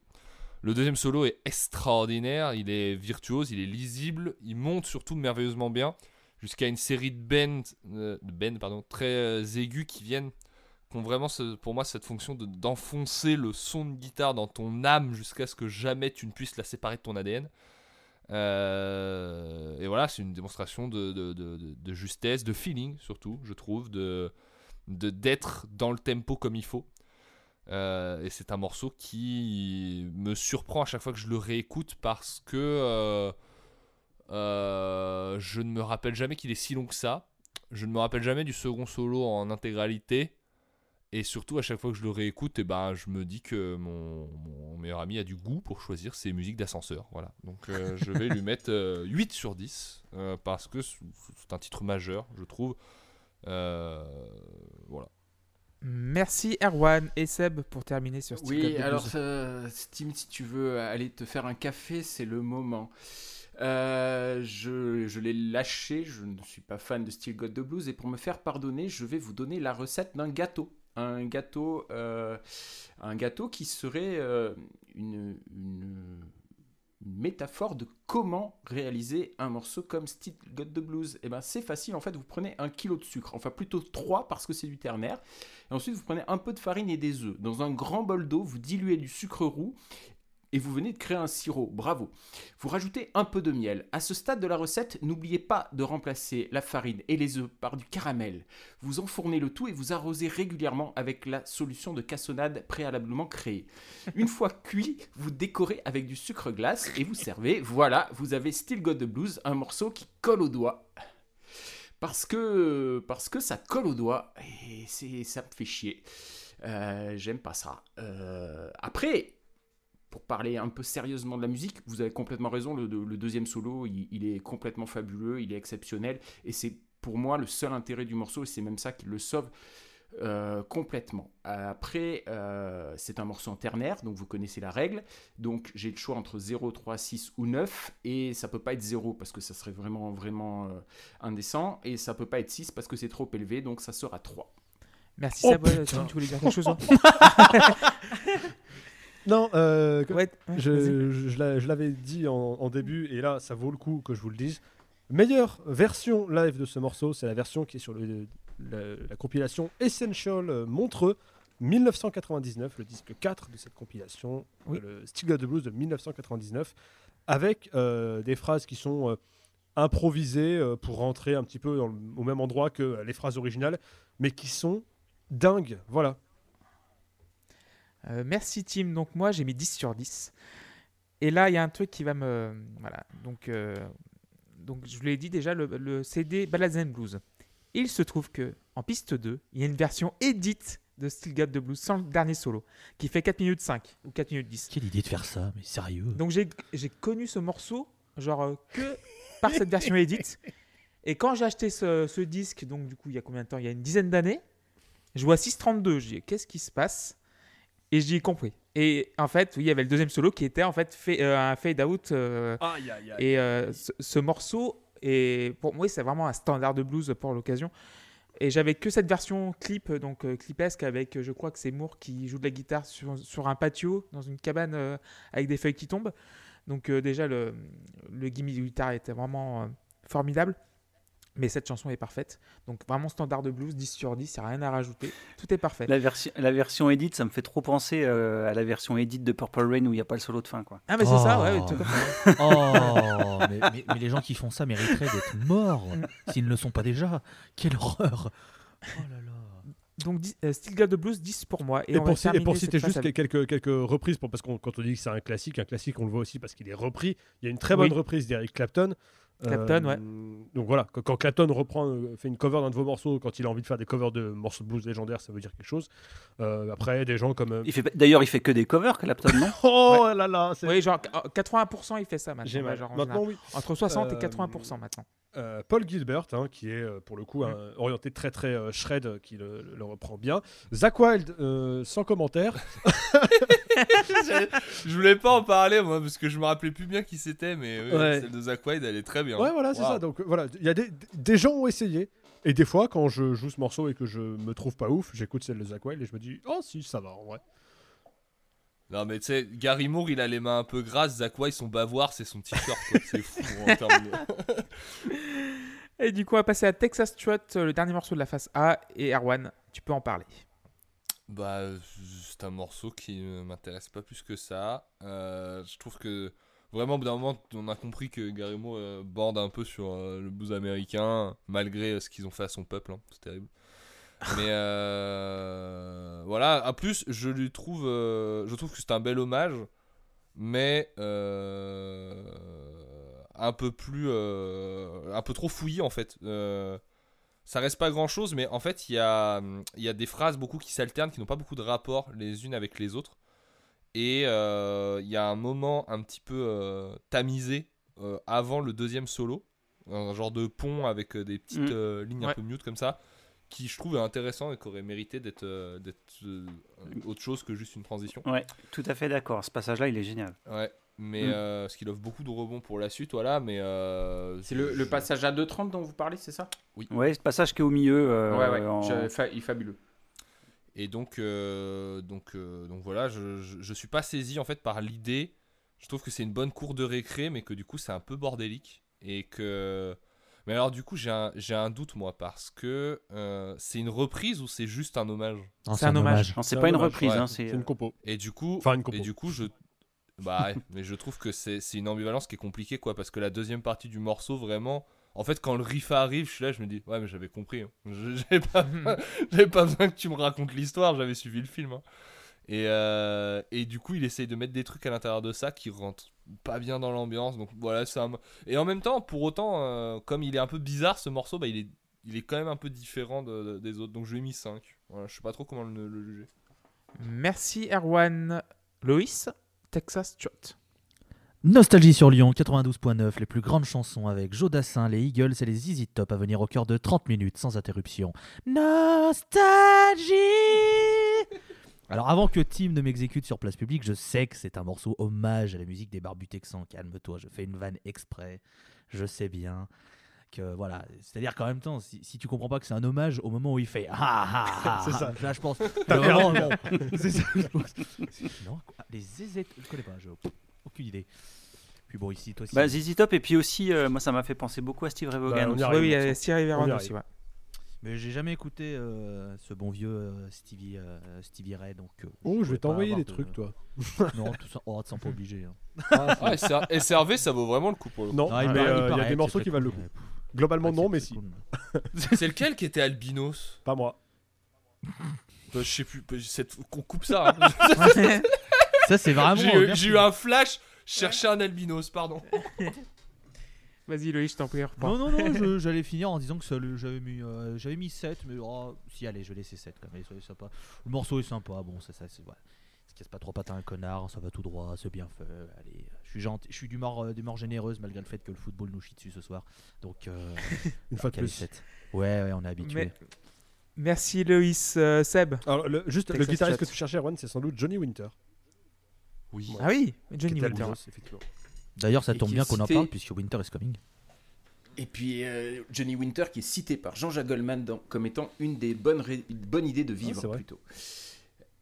Euh, donc euh, Texas Strut, eh bien écoutez, on a une intro ternaire qui sert à rien et surtout après il y a un bluff incroyable. Il y a Gary qui fait 1, 2, 3, 4 et qui nous fait croire que ça va être du 4-4, mais en fait non. c'est une feinte et c'est juste du ternaire plus rapide derrière. Donc, euh, donc, bah, donc vous connaissez la règle, hein, bah, ça- voilà. Donc euh, ça sera 6. Euh, honnêtement, je trouve que le morceau est très cool, mais, mais il va prendre que 6 parce que je comprends pas l'intérêt de l'intro et de l'outro qui ont strictement rien à voir avec le reste du Ah, morceau. puis en plus, en plus elles, sont, elles sont pas clichés du tout, en plus, ah bah l'intro oui, et l'outro, quoi. voilà quoi, c'est... euh, Vous n'avez entendu ça nulle part noter. ailleurs, vraiment. c'est- Non, non, c'est- Euh, à noter, donc vous en avez parlé, hein, mais je le redis parce que je l'aime bien, le passage à 2.30 qui est juste fabuleux avec la rythmique démentielle et, et l'orgue en fond. Et euh, vous en avez parlé aussi, mais je le redis quand même, les aou aou aou aou à la voix ne me gâchent même pas le plaisir. Voilà. Merci Seb. Tim Oui, alors euh, voilà, on a, parlé des, on a parlé des reprises un petit peu, parce que c'est une des composantes du blues, mais euh, le blues, c'est aussi, des- aussi des citations. Euh, un guitariste de blues n'est pas censé se vexer que l'autre, lui, entre guillemets, vole sa phrase. Parce qu'il y a un truc qui est assez proche de ce que j'ai compris. Alors, je connais assez mal le jazz, mais je pense que l'esprit citation existe un peu dans le, dans le jazz aussi. Oui. C'est des choses qui sont assez proches, tu en parleras mieux que moi, Clément, sans doute.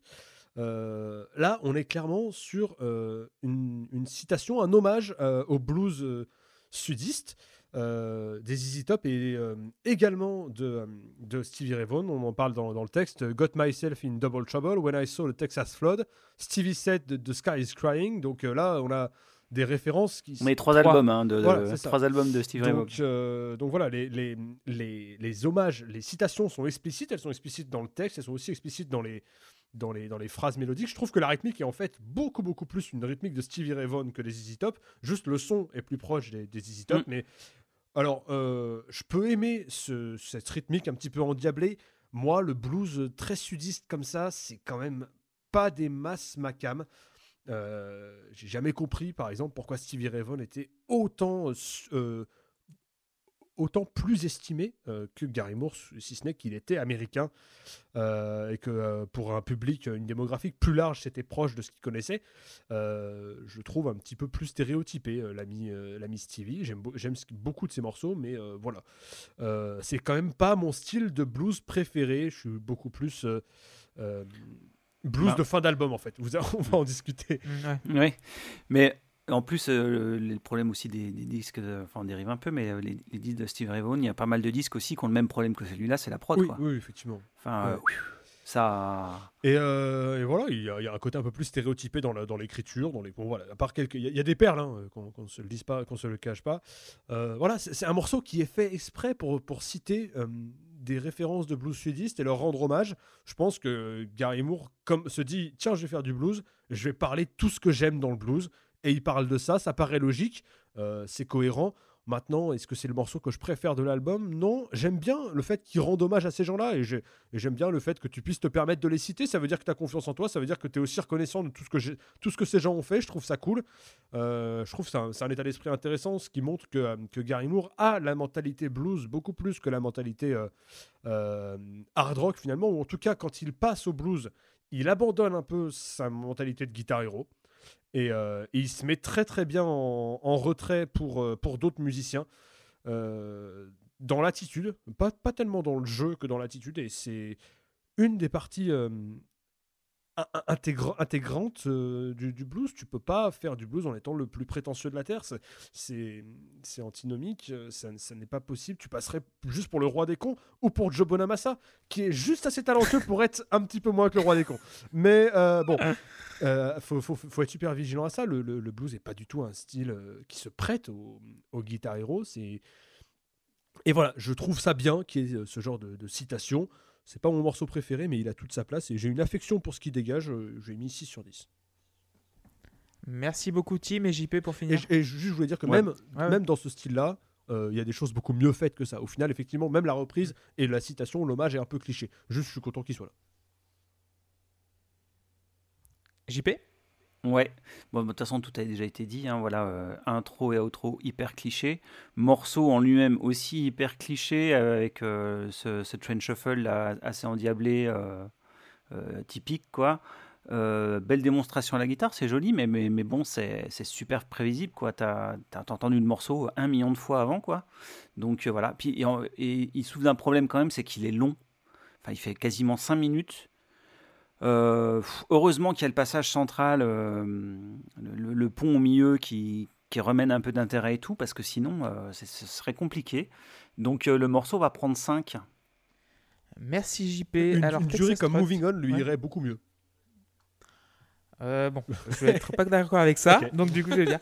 Donc Texas Trot, donc euh, un hommage évidemment à ZZ Top et à Stevie, Vero- à Stevie Ray Vaughan, d'ailleurs qui va clamser 4 mois plus tard, donc ce, ce morceau prendra une autre signification. Euh, moi je l'adore ce morceau, Ouais, le Texas, euh, le Texas, euh, le blues euh, du Texas, je suis vraiment très très fan. C'est vrai que c'est cliché, c'est cliché à mort, mais j'aime j'aime beaucoup ce morceau et d'ailleurs il y a une version sur un DVD de Montreux 1990 où le morceau fait 12 minutes. Oh, yes. Et là, il prend tout son sens. non, pas- parce que la version studio, elle est fade par rapport à, celle, euh, donc à celle, de- du live. Euh, c'est pour ça qu'il prendra que 9 sur 10. Sinon, en live, elle prend 12. Quoi. Parce que il fait des citations, il, prend son temps avec ses musiciens. Parce que sur cette version-là de, de Texas Trot, ils sont que 4. Et sur la version live de Montreux, il y a des cuivres dessus. Donc, du coup, tu peux vraiment élargir ton spectre. Et c'est vraiment c'est ça qui donne la, tout son sens au morceau. Donc, du coup, du coup, ça va être 9 sur 10. On a dit Montreux 90, c'est ça hein? Ouais, mais j'ai le DVD, le- le DVD si tu veux, je, te le passerai. Avec Voilà. J'ai pas de lecteur DVD. Ah, J'allais- dire avec Mais plaisir, doit- mais j'ai réalisé que j'avais pas aucun moyen de, lire un, lecteur, un DVD.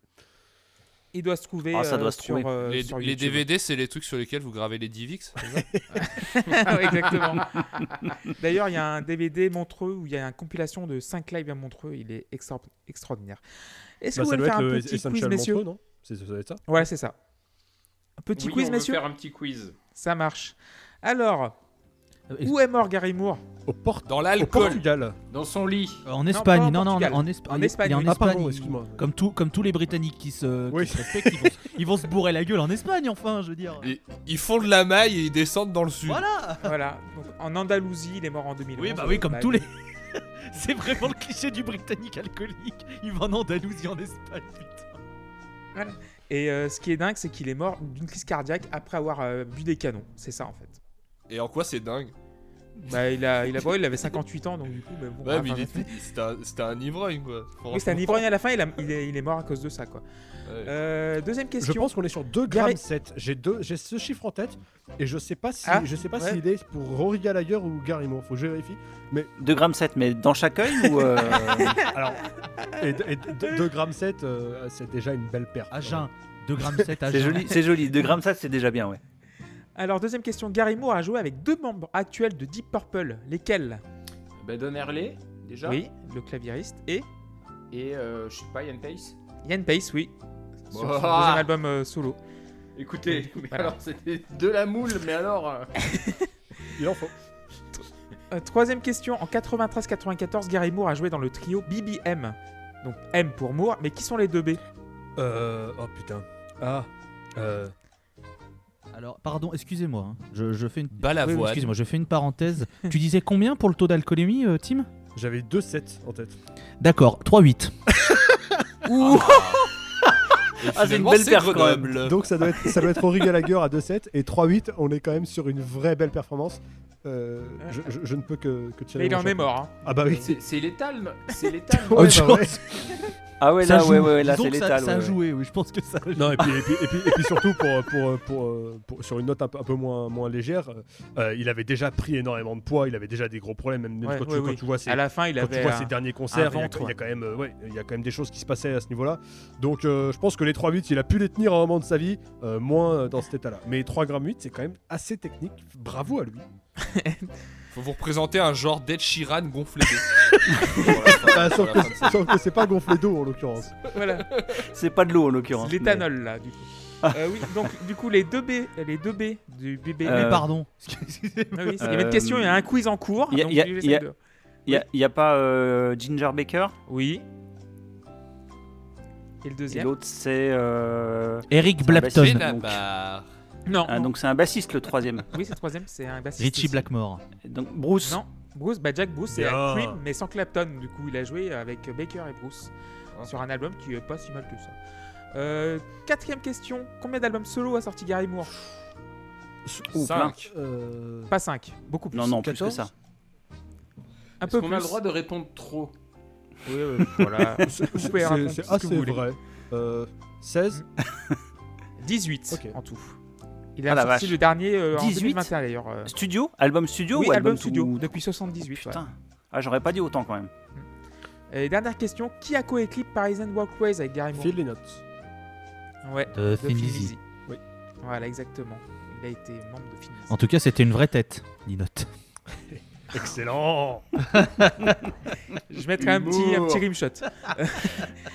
Donc vous nous écoutez sur euh, Deezer, Spotify, Apple Podcast, Ocha. Nous avons un Patreon, lapostclub.fr. Et du coup, on va passer à la deuxième phase, mais on embrasse Walter et Luc. Euh, donc on va passer à Too Tired et qui va commencer? Ça va être JP. Tu t'aurais pu commencer Ouais. Clément, sur celle-ci. Vu que- Oui, je peux Vu, commencer. vu qu'il y a un Ouais, épisode entier du blues du dimanche soir qui est consa- consacré Oui. à ce morceau ou presque. Voilà, donc À retrouver euh, sur Spin donc, FM je vais PC. commencer sur- Oui. Exactement. Oui, donc je commençais du coup après, avant de donner la parole à JP. C'est vrai qu'il est dans l'épisode euh, du 1er novembre 2020. Je l'ai mis donc un morceau avec euh, Albert Collins, donc euh, The Iceman. Et euh, j'adore ce morceau, donc 10 sur 10. JP. Droit au but, merci, au Ouais. revoir. Ah mais droit au but, parce que c'est Donc- vrai que ce morceau il est exceptionnel. Moi je le trouve, c'est un standard exceptionnel. Troisième reprise, et moi personnellement, j'en peux plus. Euh, ce, blues rock là, moi, non, c'est non. Ça ressemble à 3 millions de morceaux de blues. Et, euh, et la seule plus-value finalement, c'est la guitare de Gary Moore. Mais bon, ça me suffit plus à un moment, quoi. Donc euh, le morceau prend 4. D'accord. Seb? Oui, alors moi j'a- j'apprends que c'était une reprise, donc du coup ma vanne tombe à l'eau, puisque j'avais dit que c'est cool le blues, non seulement on peut faire des plagiats sans trop de problèmes, enfin sauf pour la chanson titre, mais euh, on peut se plagier aussi soi-même d'un morceau à l'autre, puisque on peut très bien chanter Moving On par-dessus euh, Too Tired, et euh, ça passe sans souci. Donc euh, bah, ça prenait la même note du coup, mais, ça marche pas parce que c'est une reprise. Mais bon. Donc Voilà. 4 sur 10 6, 6, 6, attends, et oh, 4, Ah, c'est pas un multiple de 3. Ah pardon, excusez-moi. Tu vas retourner en quatrième. Voilà. 6 alors donc c'est c'est pas c'est pas ce que j'espérais. Euh, Erwan Bah, ça, ça va pas être ce que t'espères, hein, parce que moi c'est le morceau que j'aime le moins. Je le trouve à Bah, chier. pareil. Euh, voilà. Euh, je trouve que il a les mêmes défauts que les autres blues de 2 minutes 50 du, du disque, c'est-à-dire que c'est un soliste qui chante à peine bien et c'est compliqué de faire des titres concis qui ont un intérêt du coup pour lui. Je trouve son jeu ultra stéréotypé, il développe rien d'intéressant qu'on n'a pas déjà entendu. Il y a juste la fin que je trouve un peu fun. Voilà, on s'arrête là. Donc j'ai mis 4. Ah ouais. Ok. Ah ouais. Euh, ouais, Tim, vas-y, remets-moi un peu d'ordre dans tout ça. là. Ouais, euh, donc, euh, donc tout a, qui, est un- qui est effectivement, comme on l'a dit, un, un standard.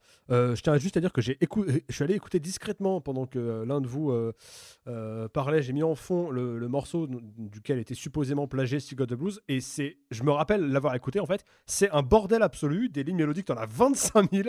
Donc euh, voilà, c'est quand même euh, bon. Je maintiens que parler de plagiat pour ça, c'est compliqué vu que tout le monde a sans doute euh, déjà fait quelque chose qui ressemble à ça. Tout le monde qui a une guitare et euh, deux, trois euh, sens de l'improvisation. Tout ailleurs, donc, euh, morceau que j'adore euh, parce, que, parce que voilà, c'est un, un standard et reprendre un standard, c'est bien. Le reprendre avec une légende, c'est encore mieux. Euh, Albert Collins est là également et qui avec son son hyper, hyper caractéristique, vraiment, vraiment claquant. Le, le, Le master de la télécaster. ah ouais, le, le twang de la, de la, de la Telecaster est, est bien, est bien présent. C'est c'est génial ce qu'il ce qu'il fait. Et je trouve que pour le coup, il, c'est une, euh, la complémentarité marche encore presque mieux qu'avec Albert King parce que euh, pour le coup c'est pas quelque chose que Gary Moore fait beaucoup ce style euh, la Telecaster c'est pas trop son truc il en a joué un petit peu mais pas des masses Euh, les micros à simple bobinage non plus euh, à part sur quelques, quelques concerts, genre des concerts hommage à Jimi Hendrix par exemple, euh, Gary, Ouais, Gary. Moore va plutôt jouer sur des, sur des micros doubles et donc pas forcément avoir accès à, à un son aussi claquant et, et avec et à autant de petites subtilités qui sont propres à, à ces, micros-là. Donc voilà, je trouve que le, duo marche très bien. Euh, ça s'échange des, ça ça pardon des solos. Ils en ont euh, deux chacun euh, en, deux, minutes et quelques. Donc c'est sympa. Ça, ça pourrait durer plus longtemps. Je pense que ça fait partie des, des morceaux sur lesquels tu t'amuses en live. Et j'imagine que ça a dû être un kiff incroyable pour lui de se dire je vais pouvoir mettre ça sur mon album avec avec un, aussi grand nom du blues. Donc donc j'ai- j'aime beaucoup et ça va prendre un 8. Mais ce que je comprends pas, c'est que ce morceau il dure 2,50 en fait. Je, je, vois pas l'intérêt. Parce que tu dis qu'il s'échange des phrases et tout, c'est cool. Pour moi, il s'échange des politesses pendant 2,50. Vraiment, il s'échange des, des lignes de, de... qui ont vraiment pas d'intérêt. Alors qu'il y a, y un- En fait, il y a même pas un aspect jam existant Non, mais c'est un truc dans- tradit en fait. Je pense que c'est le, la- le process euh, du, du morceau, c'est juste euh, s'amuser sur un standard. Ouais, mais on les sent pas, on les sent même pas s'amuser Oh. en fait. Moi, je les, Ah, en- tu je les- ah. Ah. non, moi je les sens réciter. C'est la seule chose que j'entends. Et il y a aucun moment tu te dis, on était en jam en stud et on a laissé tourner un peu le Hmm. truc en écoutant le morceau. À aucun moment. Moi, je peux comprendre. Non, c'est vrai Euh, que. donc 8 sur 10 ouais, pour c'est vrai. Team. C'est Ouais. vrai que c'est- c'est- ça fait pas très impro, non C'est c'est juste. oui, oui, c'est vrai que c'est juste, très euh, scolaire. J'ai un, scolaire. un ouais. guitariste euh, légendaire à côté de moi, on va jouer ensemble et voilà. Mais c'est con de le faire jouer pour faire ça, C'est vrai. quoi, du coup. Ça- ça- Et je vais passer la parole au DJ. Je t'en prie. RTL2, le son pop rock, au cœur d'une heure de qualité comme d'habitude sur nos antennes avec John Hallyday, Texas, Dire Straits et Gary Moore à venir. Euh, je sais plus qui c'est qui disait que c'était une reprise et que ça l'emmerdait. Moi, ça me dérange pas du tout d'avoir des reprises sur un album de blues, puisque en plus, Ah, c'est pas le fait que ce soit qu'une reprise qui m'emmerde, hein, c'est le morceau qui m'emmerde. ah oui, parce que, parce que du coup, euh, le fait qu'on fasse cet album m'a fait replonger dans le premier album de, de Hugh Laurie, euh, Hugh Laurie, qui a fait, euh, qui a fait, qui a- oui, moi que j'aime beaucoup. Je trouve qu'il y a des très bons morceaux. Alors, ça révolutionne rien. C'est voilà, c'est très propre, bien sûr, mais tu sens que c'est un album aussi fait par un, des passionnés où on reprend des grands standards, etc. Et ça m'a fait plaisir de retomber euh, là-dessus. Donc, si jamais euh, vous ne saviez pas que Dr House avait fait un, un- un disque, il en a même fait deux. Et le premier est très bien. J'ai pas écouté le deux second, donc euh, je m'abstiendrai de tout commentaire, mais le premier. Je est- l'ai- je l'ai moins aimé. Perso. Mais le, le- le- le premier est très, très sympathique. On passe un bon moment, un peu long, mais il y a quand même de, de, de très bonnes pistes. Alors maintenant, je vais revenir donc sur ce, titre de Gary Moore. Euh, J'ai pas réussi à savoir quand était la, euh, sortie la version originale de ce titre parce que j'aurais bien voulu dire qu'il y a un léger plagiat de Sweet Home Chicago, je trouve. Euh, mais assez un coup, c'est ce titre qui a vu le jour avant que ce bon vieux Robert Johnson ne parle de la ville de CM Punk, donc je vais me taire et ne pas accuser de plagiat. Concernant cette reprise, c'est solide, je vais mettre un 6, voilà, j'aime bien, ça va vite, ça dure pas longtemps, merci Zizi, au revoir messieurs, dames. Merci. Et, et encore Euh, une fois, donc, parler, de, parler plagiat dans le blues, c'est- ça n'a pas beaucoup de sens, je pense. Oui, c'est des variations. Non, mais alors, euh, après, donc, ent- entendons-nous bien, je trouve que ça ressemble beaucoup trop à Sweet Home Chicago. Oui, oui. En fait, c'est c'est pour ça que je- là, je mets plagiat. Je sais que, que le blues, comme tu le disais, euh, chacun s'inspire de l'autre, qui s'inspire d'un autre, qui se réinspire du premier, qui s'inspire d'un quatrième. Tout le monde se. Voilà, c'est c'est inspiré un peu de tout. Mais il y a quand même. Bon, au bout d'un moment, quand c'est vraiment. T'as l'impression que c'est limite copier-coller, c'est peut-être un peu too much. Je sais qu'il y a des, des, des, des- des phrases qui se ressemblent, mais faut quand même garder la limite entre hommage et plagiat. Et là, c'est- un. Bon, on est encore dans l'hommage, mais bon, fallait pas plus. Ça ressemble beaucoup. Mais voilà, en tout cas, euh, donc 6. Merci Loïs, on va passer à King of the Blues, donc je crois le septième morceau du disque. Et qui veut commencer? Bah JP, je t'en prie. Ouais, je préfère euh, en fait quand il œuvre dans, dans, dans ces registres-là un peu, euh, un peu soul, euh, soul, le soul, soul du blues quoi. Euh, et c'est le cas là, euh, ça marche vraiment bien. Et ça me fait penser, euh, en fait quand j'entends ce genre de morceau, ça me fait penser à The Commitments. Voyez The Commitments, c'est un Ouais. excellent film. Super film d'Alan Parker. Ouais, d'Alan Parker. Et ce morceau me fait penser exactement à la musique qu'on entend dans, dans, dans The Commitments avec les cuivres, avec tout ça. Et, et ça fonctionne super bien. C'est normal parce que c'est la même. Et donc, euh, et donc voilà, donc c'était un, morceau. un- un plat. C'était. Tant pis. Et donc voilà, le, le- le morceau me, me met en joie. J'aime beaucoup ce, ce- ce petit morceau. Il va prendre 7. Merci JP. Seb, tiens, du coup. Oui, et bah c'est le deuxième morceau qui est pas ternaire, donc c'est bien. Euh, moi j'adore ce morceau, je trouve qu'il a une classe folle. Et euh, encore une fois, je l'ai déjà dit plusieurs fois, mais je me sens, euh, je me sens à la maison quand j'écoute ça et j'ai envie de chanter les, du When I Woke Up This Morning tout le temps dans, le morceau, même si c'est pas les paroles. Les, accentu- les accentuations, pardon, c'est un mot compliqué à prononcer tard. Sur le refrain, juste avant de, de chanter le titre de la chanson, c'est complètement ma cam. Je mets 8 au morceau, je l'aime énormément, et si j'ai un tout, tout, tout petit regret, c'est qu'il finisse par un fade-out maladroit. Merci Seb. Euh, Loïs. Alors, je passe sur mes notes, excusez-moi, j'arrive. Euh, très heureux de vous retrouver pour la nuit du blues avec John, Joe Bonamassa, Popa Chubby, Stevie Ray Vaughan et Gary Moore tout de suite sur WFM. Euh, bon, j'ai trouvé que c'était un morceau ok tiers, rien de transcendant, ça fait le café, 5 sur 10. Voilà. Merci Loïs. Euh, Erwan? C'est un morceau qui m'a intéressé plus que les autres. Déjà parce qu'il est un hommage à mon guitariste de blues préféré. Dave euh, Mustaine. qui Dave s'ouvre, Mustaine. qui s'ouvre sur une. euh, Je- je- oh, le- entendre, entendre cette phrase, j'ai- oh, oh, j'ai- Wow, C'est irréel. wow. Mais qui s'ouvre sur. euh, alors à vérifier, mais je crois qu'il s'ouvre sur une fake news, puisqu'il dit Eh oui. que BB King serait né en 24 et il est pas né en 24. Donc c'est un peu dommage. mais mais euh, à l'époque, il n'y avait pas Wikipédia, donc c'est facile de s'en moquer euh, aujourd'hui. C'était pour la rime, hein, je pense. Ouais, bah écoute, il, il fait des efforts aussi, le monsieur. Après, ça rime pas, Il vu fait des rimes avec Vu qu'il 25. répète la phrase, la rime, on s'en fout. Euh, mais euh, du coup, ce morceau, il me. En fait, j'aime bien la tentative parce que je trouve que Moore essaye parfois de singer un peu. euh, Et dans les guitaristes qu'il a invités déjà sur le disque à ce moment-là, il y en a qui ont se touché vraiment plus fin que lui, Albert King notamment. Et euh, là, c'est lui qui va essayer de, s'approprier sur certaines phrases ce- ce- ce- ce- ce- cette façon de se toucher qui est un peu plus représentatif de B.B. King. Et c'est un peu amusant parce que lui, il a un son qui est beaucoup trop épais pour ça. On est bien 30 ans après que King euh, ait fait ça en mieux. Et tu sens qu'il peut pas s'empêcher de devenir un peu trop énergique avec sa main gauche. Tu vois, c'est vraiment, il a une main forte, c'est une paluche quoi. C'est quelqu'un qui appuie sur son manche euh, là où BB King était un peu un papillon sur ses, sur ses cordes, même si lui les, les tirait beaucoup. Euh, donc, je trouve la tentative amusante en fait. Et c'est ça qui me tiraille, parce que je trouve que c'est pas toujours très réussi. Euh, donc, non, j'ai mis 6. J'ai pas grand chose d'autre à dire sur ce, sur, euh, sur ce morceau. J'aime l'ambivalence dans laquelle il est coincé. Je pense que je l'aime parce qu'il est pas vraiment réussi et qu'en même temps il tente un truc que je trouve amusant. Voilà, je vais mettre 6. Merci Erwan. Et Tim, pour finir? Oui, alors je pense que ce morceau est effectivement un, un hommage à, à B.B. King. Je trouve, comme JP, que Gary Moore est meilleur dans ce style-là, quand, le- quand le blues est, est plus lent, euh, quand il a euh, plus de place pour... pour en fait, euh, quand, il est, quand il démarre pas pied au plancher et que il t'emmène en fait et il te et que il a l'occasion de faire monter l'intensité en partant de choses très très très mélodiques. Sur le toucher euh, de, de Gary Moore euh, je pense que je, je voulais juste rajouter ce que je pense que Erwan, quand il a par exemple Albert King avec lui, je pense qu'il lui laisse ses phrases avec beaucoup de toucher. Il en est tout à fait capable. Bah mais oui. mais euh, C'est pour ça que c'est mar... c'est pour ça que c'est marrant de parce que là c'est le premier moment où il c'est ouais, c'est ça. Et, euh, et c'est pas le c'est pas l'endroit du disque où il le fait mieux, mais par la suite de sa carrière, euh, vous découvrirez qu'il est capable d'avoir un, un toucher extrêmement fin, euh, notamment euh, en, en baissant beaucoup son, son volume de, de guitare, ce que peu de guitaristes pensent à faire.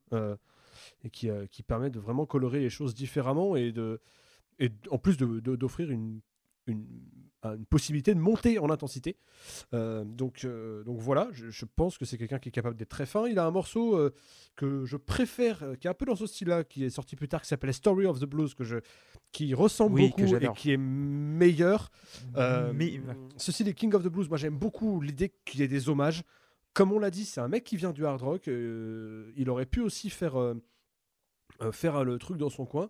Je pense qu'il y a des gens qui ont euh, tenté de parler euh, euh, du blues euh, des Anglais, Irlandais et tout ça comme de l'appropriation culturelle. Et c'est un débat qui, qui, qui peut, qui peut s'entendre. Et en fait, c'est bi- c'est bien de rappeler euh, à qui tu dois ce que tu ce que es en train de faire. Et je trouve que c'est vraiment important dans la lecture du disque d'a- d'avoir ces hommages-là. Et je pense qu'il me manquerait s'ils n'étaient pas là. Et, et la démarche serait prétentieuse s'ils disaient Regardez, on est en 90 et je vais faire du blues et j'ai réinventé le truc. Là, non, c'est pas du tout le, le cas. Et, et je trouve ça intéressant de le, de le dire et de le signifier. En plus, il fallait bien sûr rendre hommage à, à B.B. King. Ils vont jouer ensemble sur l'album suivant, sur un blues rapide de deux minutes. Donc, si, si vous aimez pas ça, je vous le déconseille. Mais ils vont surtout jouer ensemble en live sur euh, The Thrill Is Gone, la Mhm. meilleure version de The Thrill Is Gone qui existe. Euh, Je suis pas je, sûr. bah, je pense, je pense que j'ai raison. hein. pas certain. Écoutez, après, euh, Il y en a pas une, il y en a pas une avec Zach Wild qu'on se mette un peu il d'accord. y en a une avec Slash qui est pas bien. Voilà. Oui, je sais, ouais, je la connais celle avec Slash. C'est celle où Bibi il est assis Ouais. déjà? Et bon, bref, euh, écoutez ça, euh, écoutez comment, comment deux guitaristes peuvent interagir et dialoguer. C'est très, très, c'est très, très intéressant. Euh, et comment Gary Moore peut aussi se mettre au niveau de, de B.B. King euh, en, met- en ayant des phrases moins complexes et plus, est plus dans l'interprétation. Bref, King of, the Blues, c'est important, c'est un morceau important, j'aime bien le fait qu'il soit là. Euh, et je lui ai mis de mémoire un 8 parce que le solo final, il est quand même euh, tout à fait solide. Et je, l'aime beaucoup. Là encore, on a, on a des phrases qui, euh, lorsqu'on s'y intéresse dans le détail, sont quand même d'une puissance assez excessive. J'aime beaucoup. Merci Tim, j'ai mis également 8 sur 10 parce que oui, comme tu disais Tim, le blues, donc euh, lui c'est euh, donc la scène anglaise et irlandaise vient bah, de Robert Johnson, de Muddy Waters, de B.B. King, d'Olin Wolf et tous les bluesmen, qui a été en plus redigéré après par les Américains qui ont repris eux-mêmes les standards anglais. Donc du coup, il y a un, un ping-pong euh, incessant qui s'est fait. Et ce morceau, oui, est très tradit parce que, oui, comme disait JP, il y a un truc d'irlandais sous l'irlandaise dans dans le morceau qui me déplaît pas, qui me déplaît pas. Euh, et euh, c'est un petit peu la copie carbone de Oh Woman de la première face, dans, dans la grandiloquence, dans le dans, dans le ouais, dans le dans l'exubérance, voilà. Je cherchais le mot. Et euh, pour moi, c'est un, solide 8 sur 10. Et ouais, B.B. King, donc sur After Hours, donc l'album suivant, il y a Si- Since I Met You Baby qui est vraiment formidable. Et tu sens que c'est. C'est Il y a, il y a que de l'amour dans ce morceau. Donc 8 sur Et 10. c'est également une très bonne Euh, performance vocale, ce morceau, je trouve. Ouais, aussi, oui. Il est Ouais, je suis bah, d'accord. comme dans Pretty Woman aussi. Et je trouve qu'il chante très très bien. Et d'ailleurs, c'est écrit par euh, Gary Moore. euh, Ce morceau est écrit par Gary Moore. Contrairement au, au- au morceau suivant, donc As the Years Go Passing By. Et Erwan, tu vas commencer dessus. C'est mon morceau préféré de, Mais c'est de normal. l'album. Pareil. Euh, je le trouve. Je sais pas qui l'a écrit du coup parce que j'imagine que c'est une reprise, mais. euh, C'est une C'est reprise. Fenton et- Robinson. Fenton, voilà. Ok, donc je sais pas qui c'est. Euh, je trouve que c'est le meilleur morceau du disque parce que il démarre sur des, c'est des, des- des intonations qui sont euh, bien plus intéressantes ou en tout cas bien différentes de ce qu'on a entendu jusque-là. En fait, il a un vrai côté blues de film noir qui me plaît Oui, moi beaucoup. J'aime le fait d'avoir choisi comme ça un accompagnement très suave. La basse est simple, mais elle est quand même plus étoffée et intéressante que Steel de Blues. Elle a quand même plus de caractère, elle a une personnalité cette basse, c'est quand même cool. Il y a euh, ce gimmick de cuivre dont j'aime beaucoup pareil la présence. Je trouve trop bien la façon dont l'orgue est placé dans ce morceau. Et je ne comprends pas en fait le- les écarts qu'il y a en termes d'orchestration en fonction des morceaux sur ce disque. Il y a des morceaux comme celui-ci qui sont pour moi orchestrés à merveille. Et, on ne retrouve pas ce niveau sur euh, 80% de- de- du reste du disque. Donc euh, c'est ça qui est un peu frustrant. Euh, donc voilà, beaucoup d'élégance.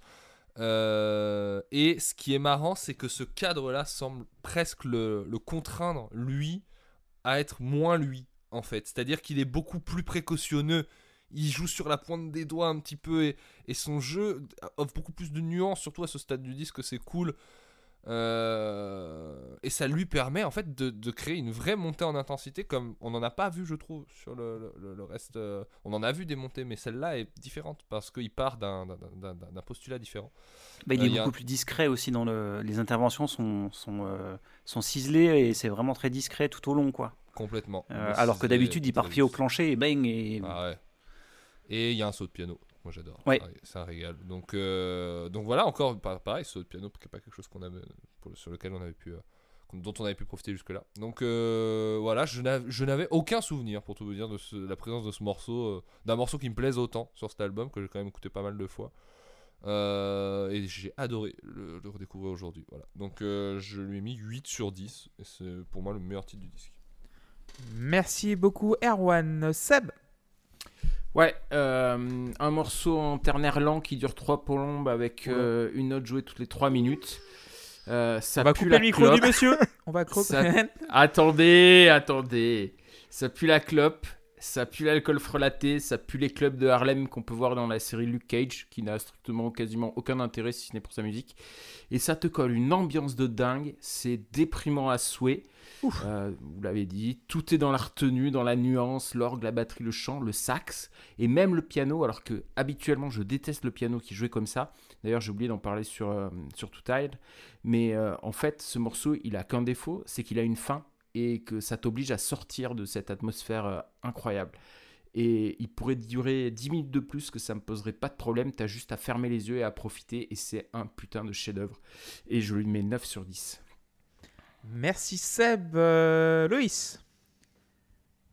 On est au cœur d'une heure de mélange des époques sur Jazz Radio. Vous venez d'écouter Petite Fleur de Sidney Bechet et on va avoir Louis Armstrong, Tigran Amassian et Carrie Moore pour vous ravir les oreilles et le cœur. On est bien sur Jazz Radio 97.3. Alors, je vais pas vous mentir, j'avais peur de sombrer sur cette fin d'album parce que même si les morceaux, je les ai bien notés sur ce qu'il y avait avant, j'avais peur qu'on vraiment qu'on s'enferme dans une espèce de de, de, de, de, de blues où, bon, on a vu, revu, revu et euh, ça allait m'emmerder sur la fin. Bah non. Le père Moore avait gardé ses plus belles cartes dans sa manche et euh, si, si jamais vous vous souvenez euh, de l'épisode sur euh, David Gilmour de, que vous pouvez retrouver euh, sur le fil de la Post Club. hein, Ne le faites pas. L'épisode 9. Alors, oui, en termes de son, il y a eu de l'évolution, mais l'épisode reste quand même sympa à écouter pour les avis. Écoutez, euh, Non, justement.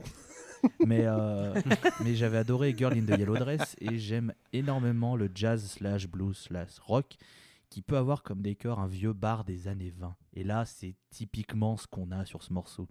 Il y a une ambiance qui se dégage qui me fascine. Et là, dès le début, j'ai été transporté dans, cette ambiance et cet univers que j'aime particulièrement. Voilà, la guitare est douce, les saxophones sont soyeux à souhait et l'orgue fantomatique qui en font que tu captes de temps en temps, mais qui apporte tout ce qu'il faut de bonheur. Pour moi, cette piste, c'est une masterclass, c'est un disque qui est mérité, mais haut la main, bravo à toi, euh, merci Gary et tous ceux qui t'accompagnent.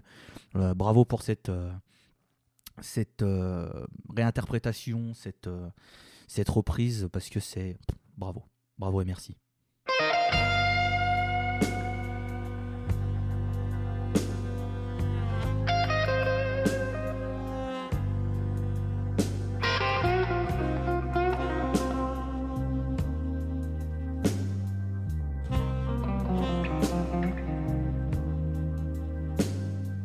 Is nothing I can do.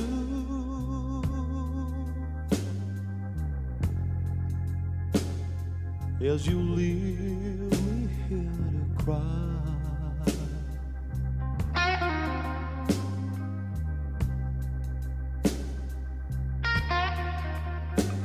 There is nothing I can do.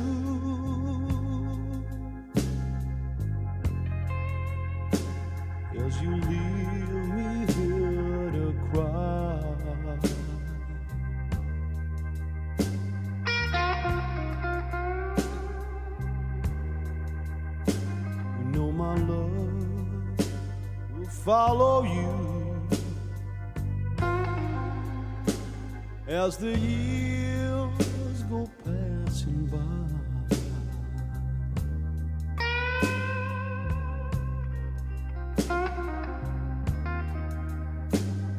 give you all that I own.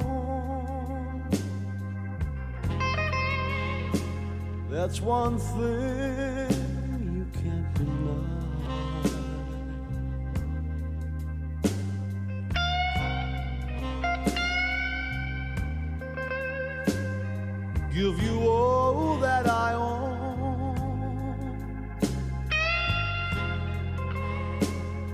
That's one thing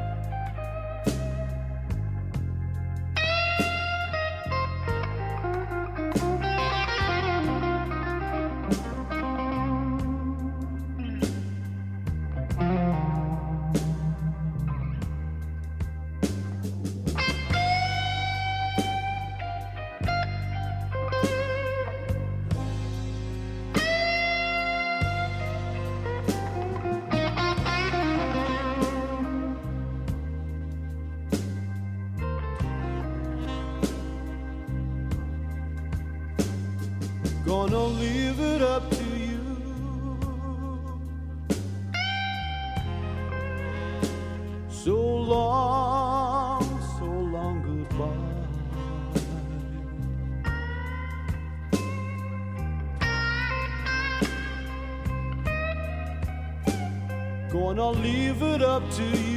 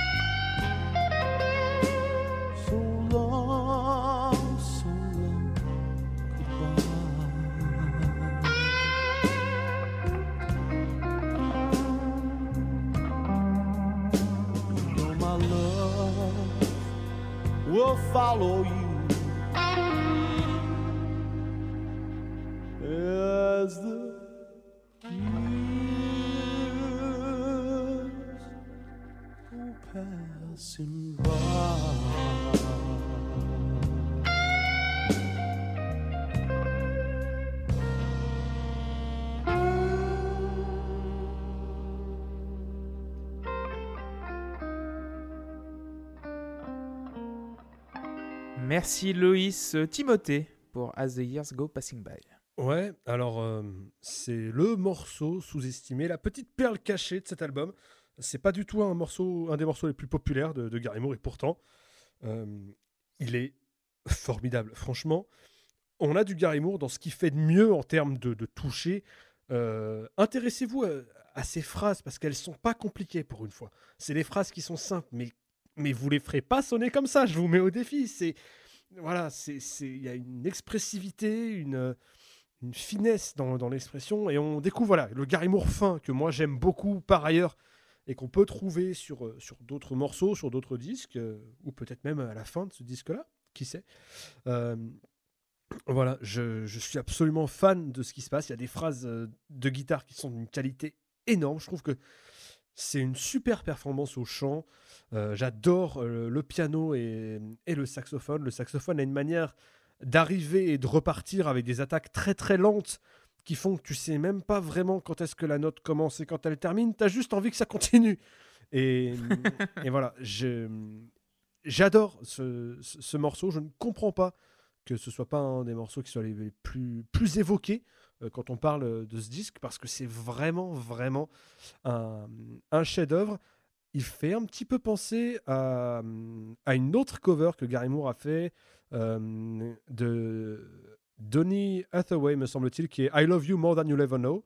Qui a- Ouais, parce que c'est pas- le Bad for You Baby, ouais. Ouais, parce que c'est un morceau très très lent aussi. euh, I Love You More Oui. Than You'll Ever Know, c'est un des morceaux les plus lents euh, de, de, de la musique. Euh, c'est Ouais. 33 euh, BPM. On est quasiment à la limite de ce que notre euh, cerveau est capable de relier comme étant deux pulsations.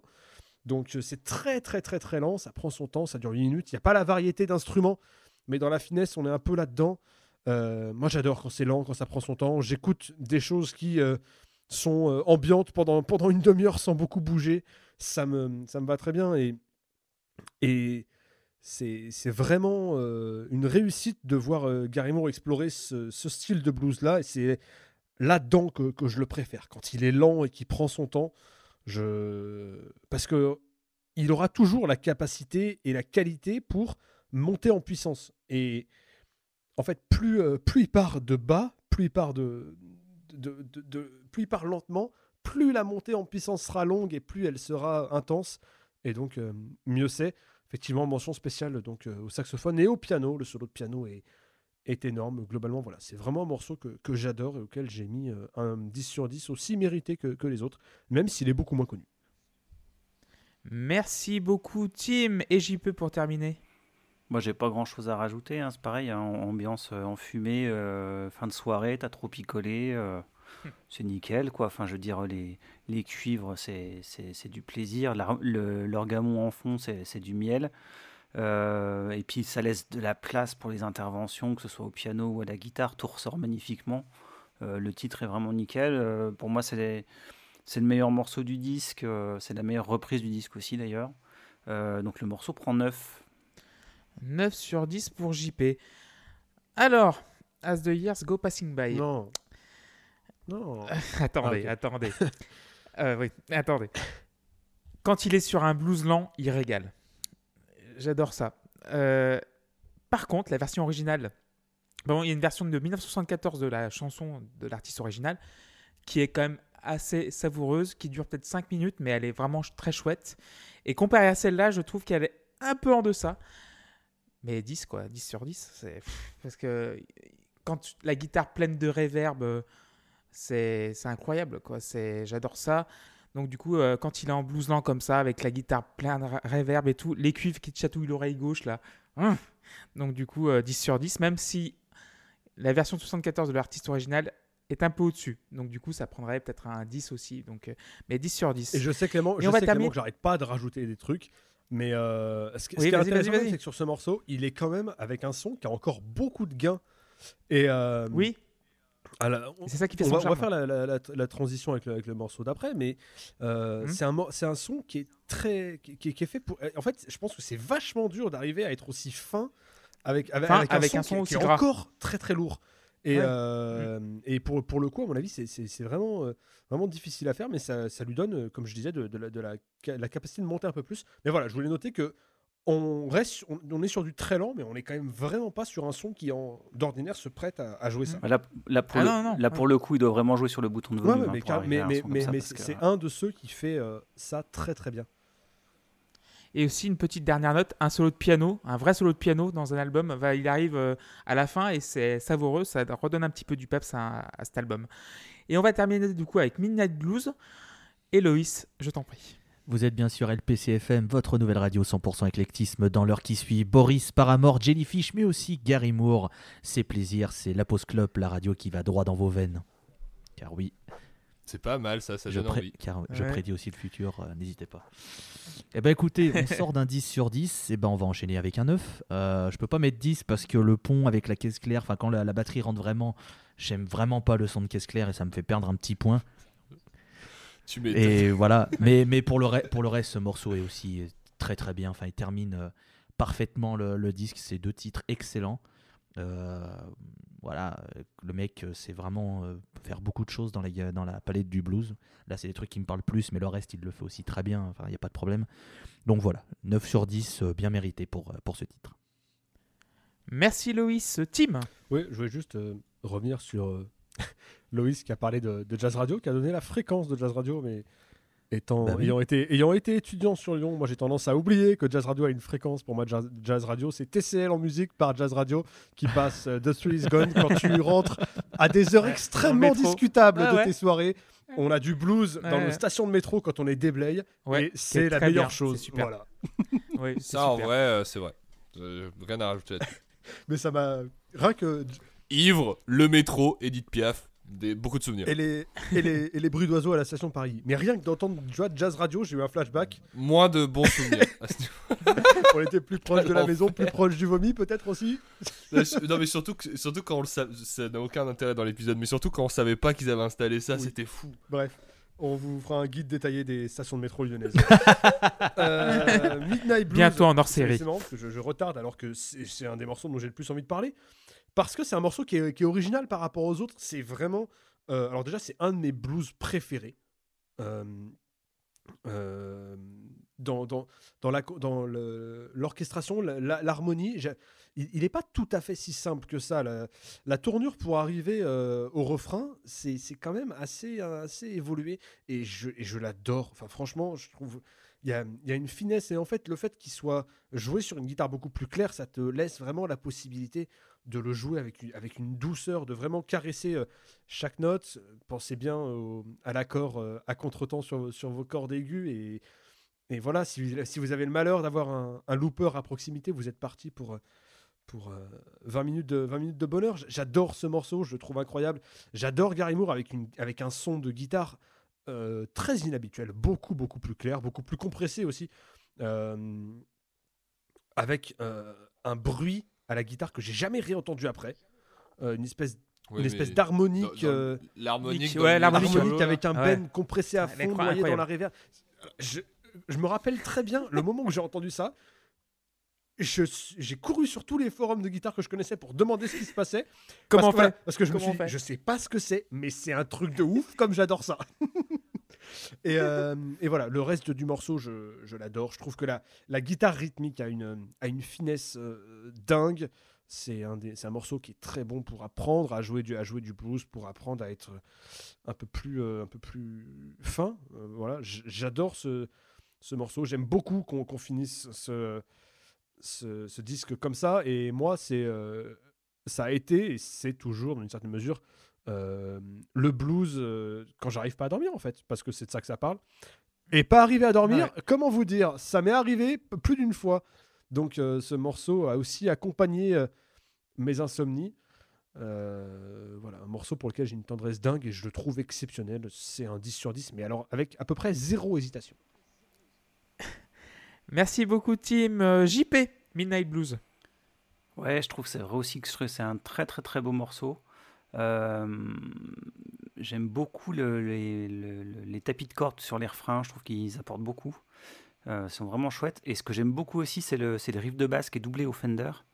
Euh, Ouais. Ça apporte une texture qui est vraiment chouette. Euh, et puis bon, je parle pas des solos qui sont vraiment, vraiment nickel, parce qu'il fait juste ce qu'il faut sur le morceau, vraiment. Il en met pas trop, donc c'est vraiment bien.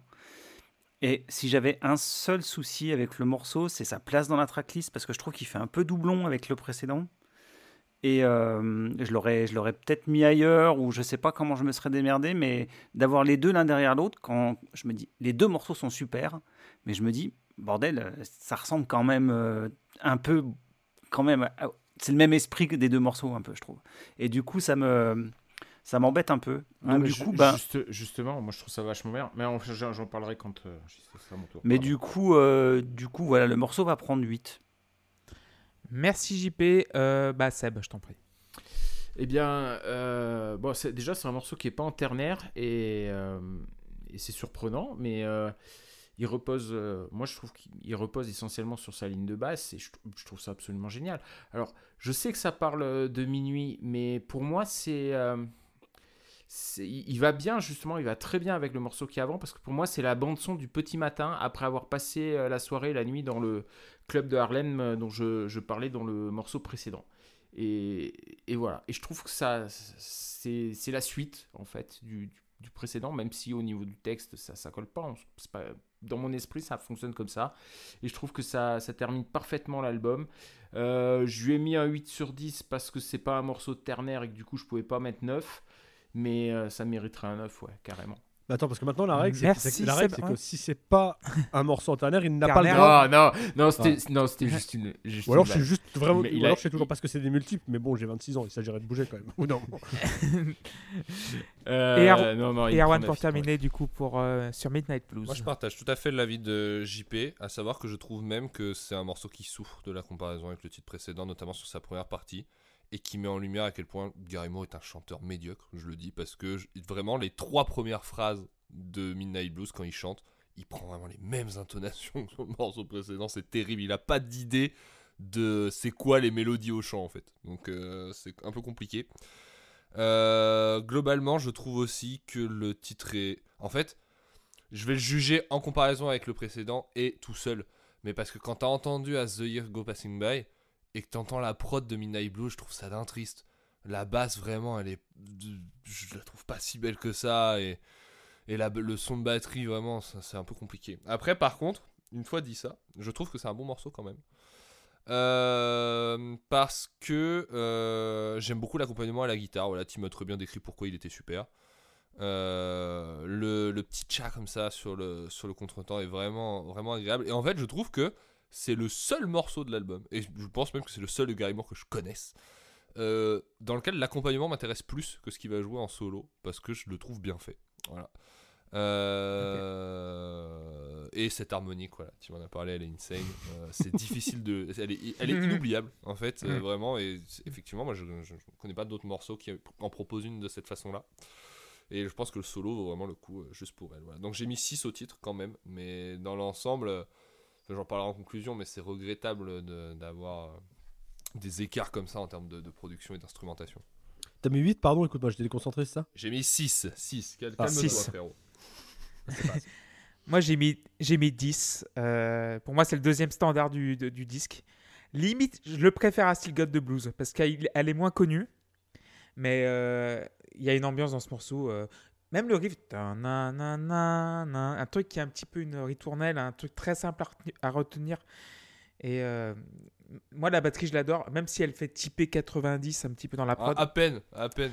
À peine, à. La caisse claire, elle a pu pied, hein. faut lui jeter une bouée là. hein. La caisse claire, elle fait. Elle est, elle est partie là. Chaque coup de caisse claire, il est parti à 2 km. Ouais, bah, c'est parce que que t'arrives pas à c'est la- dormir, elle va pas te réveiller non plus. Ce que j'adore, c'est vraiment la guitare, la, la reverb comparée à, à la finesse du jeu de Gary Moore. La reverb, elle est à 24. Là, elle est plus à 10, elle est plus à 11, elle est à 24. De la Et- reverb, vous dites Et c'est ça. Et euh, même dans son chant, il est beaucoup plus sobre. Il est vraiment, il, veut finir son album, enfin bon, son vinyle, parce qu'après euh, sur le CD il y a trois titres supplémentaires, dont un, un titre coécrit avec euh, un- titre écrit par George Harrison. Mais euh, ce, titre-là, je le trouve vraiment dément. Et pour moi, c'est un 10 sur 10 euh, vraiment mérité. Et quand euh, arrive euh, le solo à 2.45, quand il s'envole, après, oui, c'est. Et d'ailleurs, en parlant d'harmonique, il y en a une j'ai retrouvé, euh, c'est un morceau de Steely Dan qui s'appelle Green Earrings. T'as une harmonie complètement dingue. J'avais jamais écouté ça auparavant et j'ai pensé à ce morceau-là quand j'ai écouté ce morceau.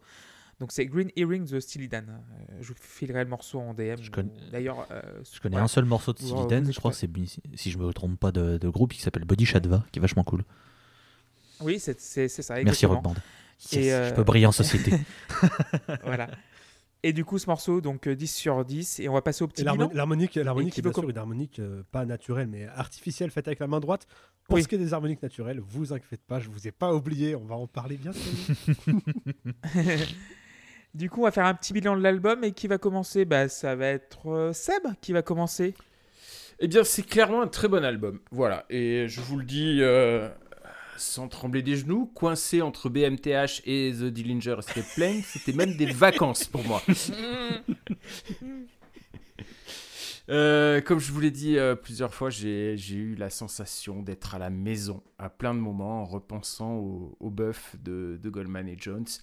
Et ça m'a surpris parce que je pensais pas m'y sentir si bien en fait. Et euh, lors des premières écoutes, je vous l'ai dit aussi, j'ai eu l'impression que le, le disque était une redite de ce que j'avais déjà pu entendre ailleurs. Mais surtout, j'avais l'impression qu'il était totalement aseptisé et trop bien enregistré, trop bien produit. Bon, on en a parlé, voilà. Mais du coup, je trouvais que ça, ça passait à côté du blues parce que le blues, c'est bien quand c'est crade un peu quand même. Et voilà, et j'avais euh, j'avais même eu l'impression, les, les toutes premières fois, que la batterie était une boîte à rythme. Tant euh, on avait l'impression que tout semblait être joué à la même vélocité.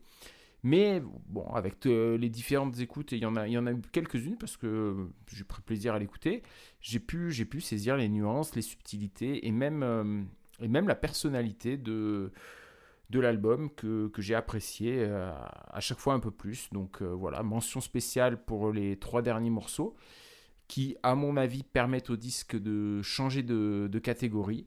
Et voilà, et puis juste, bah, c'est mission accomplie, quoi, parce que quand la musique s'arrête à la fin de Midnight Blues, et bah, c'est bon, moi je l'ai le blues, quoi. Et j'ai envie, de, j'ai envie de la remettre, la chanson, j'ai envie de remettre le disque, donc euh, voilà. Et tu mettrais une note, une note de? 7. 7 sur 10 pour Seb. Le DJ, je vous en prie.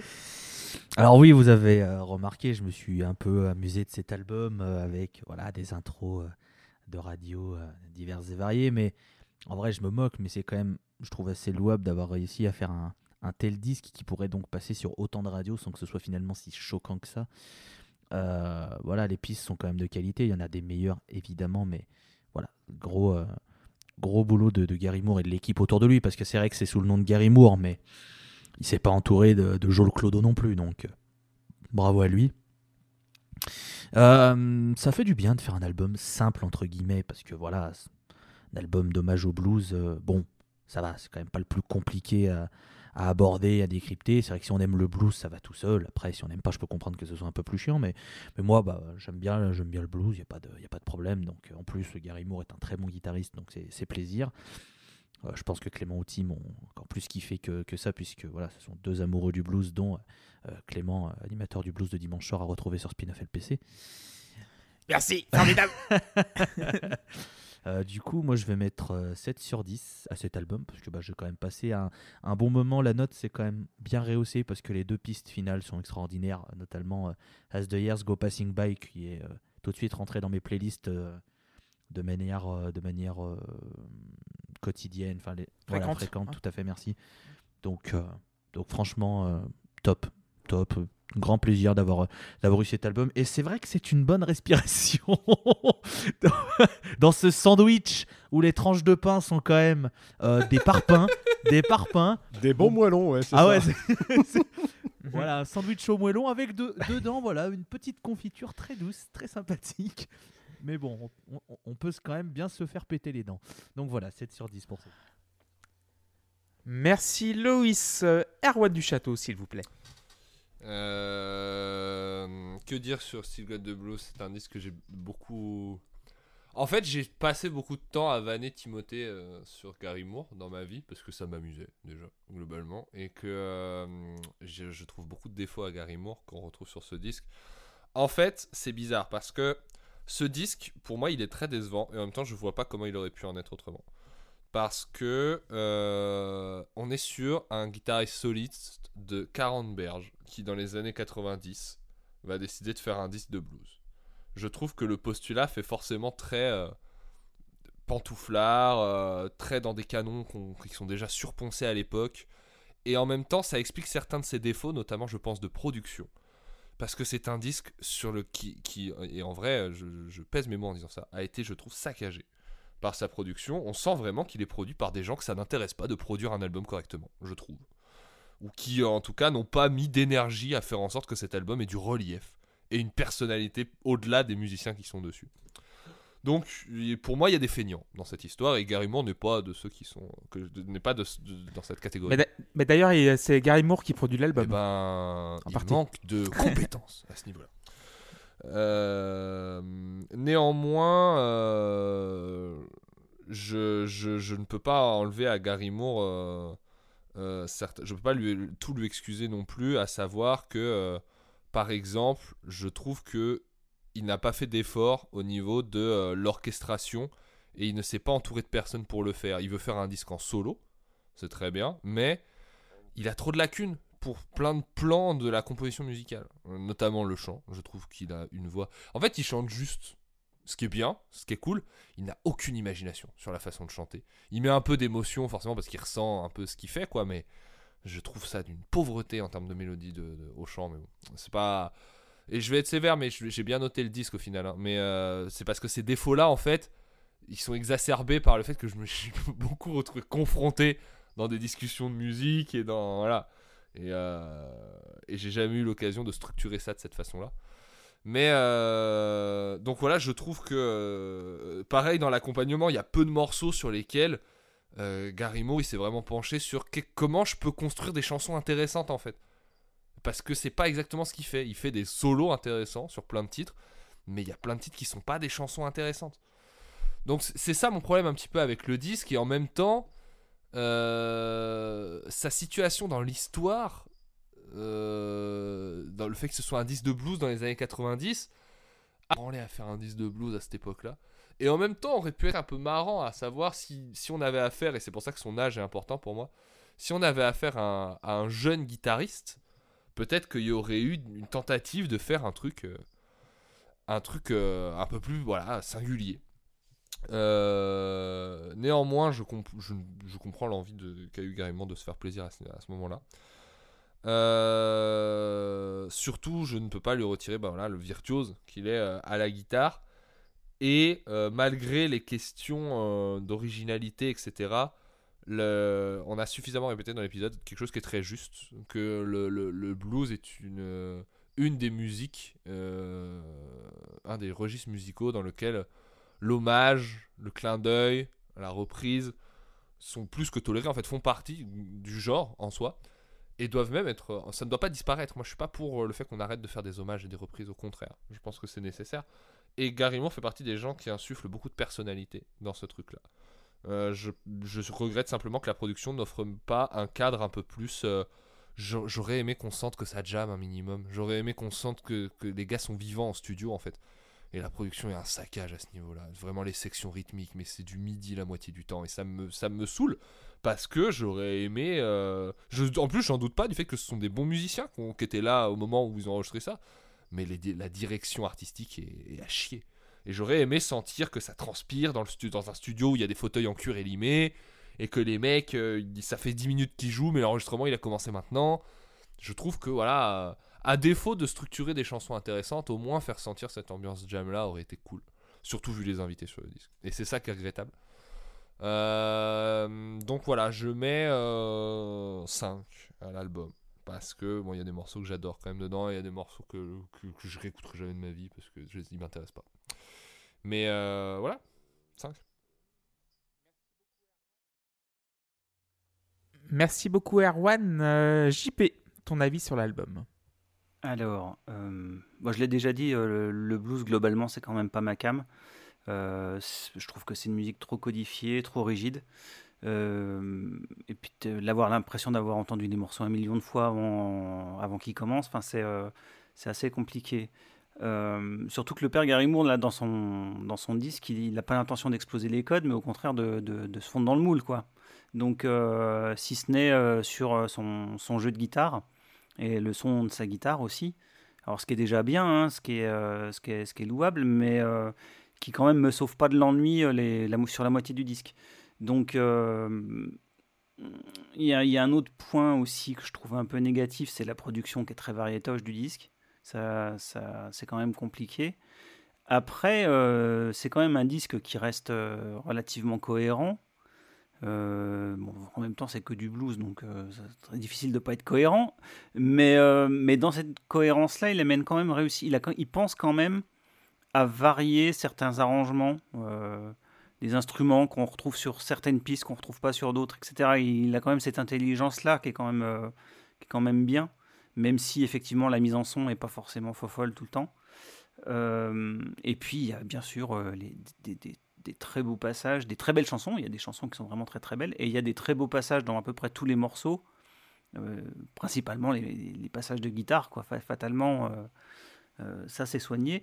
Donc euh, donc voilà, ça fait quand même des points positifs euh, sur un album qui euh, globalement euh, m'intéresse pas plus que ça. Alors euh, voilà, il y a quand même les deux morceaux de fin qui sont vraiment top. Euh, il y a, d'autres morceaux euh, qui, sont, qui sont chouettes. Enfin, même les trois morceaux, les trois derniers morceaux sont vraiment bien et tout. Donc euh, l'album va prendre 6. Merci JP. Donc avant de filer la parole à la team, je vais faire mon petit bilan. Euh, c'est l'une des rares fois où j'ai pas de notes sous les yeux pour parler d'un album parce que je le connais depuis 1998, 99 cet album-là. Et il y a ce côté variétoche qui peut repousser les gens et c'est pour ça qu'il a perdu 3 points sur ma note. Donc euh, je vais mettre un 7 sur 10. Car euh, Gary Moore découvre le blues là. Enfin, bon, il découvre pas le blues, mais il fait son premier album de blues, donc du coup il apprend donc du coup, il veut essayer d'être euh, pareil que ses idoles. Il veut essayer de, mettre des, des leaks un petit peu partout, des leaks qui font bien, qui font blues, tout en restant un petit peu heavy parce que c'est son, c'est son bagage. Par contre, après, donc euh, pour After Hours et après, il va faire un album euh, hommage à Peter Green. La production, elle est beaucoup plus lisse, beaucoup plus blues, pour le coup, beaucoup plus traditionnelle. Là, tu sens qu'il y a des restes euh, heavy dedans, et donc du coup, il essaye d'attirer beaucoup de monde en étant un petit peu heavy, en étant un petit peu blues. Et la production, c'est vrai que la production, c'est vraiment le point faible de ce disque-là. Sinon, oui, les chansons, il y, a, il y a deux standards, sort deux standards sur un premier album dans un genre que tu connais, que tu, que tu connais pas, ou que tu vas essayer de maîtriser à la base. C'est quand même Pouesse. Et il y a, il y a une sincérité dans tout ça qui me, qui me bouleverse. Euh, Gary Moore est irlandais, donc euh, il a ce supplément d'âme bah, de Saul un petit peu euh, que certains guitaristes anglais n'ont pas. Nord-irlandais, précis. Et je trouve ça nord-irlandais, oui, il vient de Belfast. Et il a, il a quelque chose que les guitaristes anglais ou américains n'ont pas. Donc il a cette, euh, ce côté Irish. Enfin bon, c'est vraiment côté irlandais, un truc indéfinissable. Et euh, pour moi, c'est l'un de mes guitaristes préférés parce qu'il met les couilles sur la table, quoi, en gros. Euh, et il a un jeu vraiment bordélique. Mais il y a tout dedans même. J'ai jamais entendu une sauter une Stratocaster d'une façon pareille avec une autre personne quoi. Je l'ai entendu jouer du Hendrix ou même un, je crois que c'est Stormy Monday aussi, un classique euh, du blues aussi, mais avec une strat, une strat qui sonne mais grasse. c'est la première fois. Genre genre ça peut faire ça ça? Ok d'accord. Donc il a mis de partout. Ça. Et d'ailleurs de cet extrait-là, je l'ai découvert dans le DVD à Montreux euh, Essential. Donc du coup il y a 90, 95, 99, 2001. Et euh, et il y a aussi, je crois qu'il y a un extrait de 97, mais là en 97, c'est là où il, il replonge dans des dans des machines, enfin genre dans des dans des un peu penchants heavy électro à la Jeff Beck de, de la même période. Et euh, et si vous voulez vraiment Ah oui, blues il a fait ça.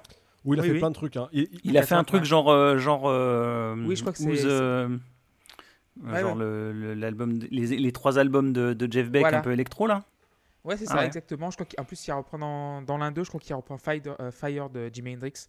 Et c'est une version vraiment très Beck d'ailleurs. Vraiment, c'est limite un- une parodie de Beck, même limite à- presque un plagiat, mais enfin, bon, on, va- laisser ça à l'histoire. Mais sinon, euh, cet album-là est le premier d'une longue lignée d'albums de blues que Gary Moore arrivera à maîtriser le genre après. Donc After Hours, je le préfère vraiment.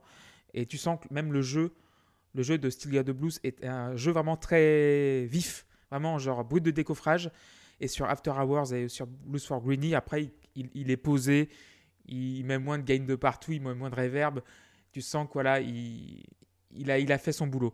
La production est, est le point faible, donc 7 sur 10. Et Tim, je t'en prie. Ouais, alors moi, j'ai pas nécessairement beaucoup, beaucoup de choses à rajouter. Je comprends euh, le, le côté production qui rebute un peu. Je pense que c'est parce que Gary Moore, c'est déjà quelqu'un à l'époque, et donc il y a peut-être de la thune en jeu. Et peut-être qu'on lui a dit, Oui, qu'on peut-être qu'on voulait faire un truc radio-friendly et qu'il n'avait pas la liberté de, que t'as quand t'es personne, en fait. Parce que, parce que bon, il avait quand même euh, quelques références à, à l'époque. C'est quelqu'un qui a fait beaucoup, beaucoup de choses dans sa carrière. Vous allez trouver à peu près tous les styles. Il y a. euh, Il y a du, du hard rock classique des années 80.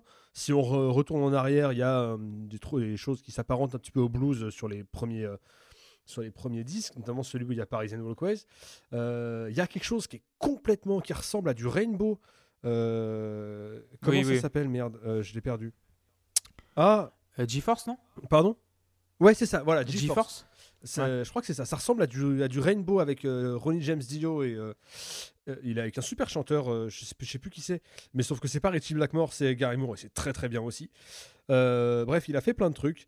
Il y a un truc qui s'appelle Colosseum 2 aussi, je crois, Skid Oui. Row également. Bref, il a fait plein de choses et en fait là, il s'est stabilisé dans, dans le blues. C'est là qu'il a trouvé une manière de il est, il est revenu à la, à la maison en fait parce que, parce que bien sûr tous les, tous les styles dans lesquels il a joué avant viennent de là.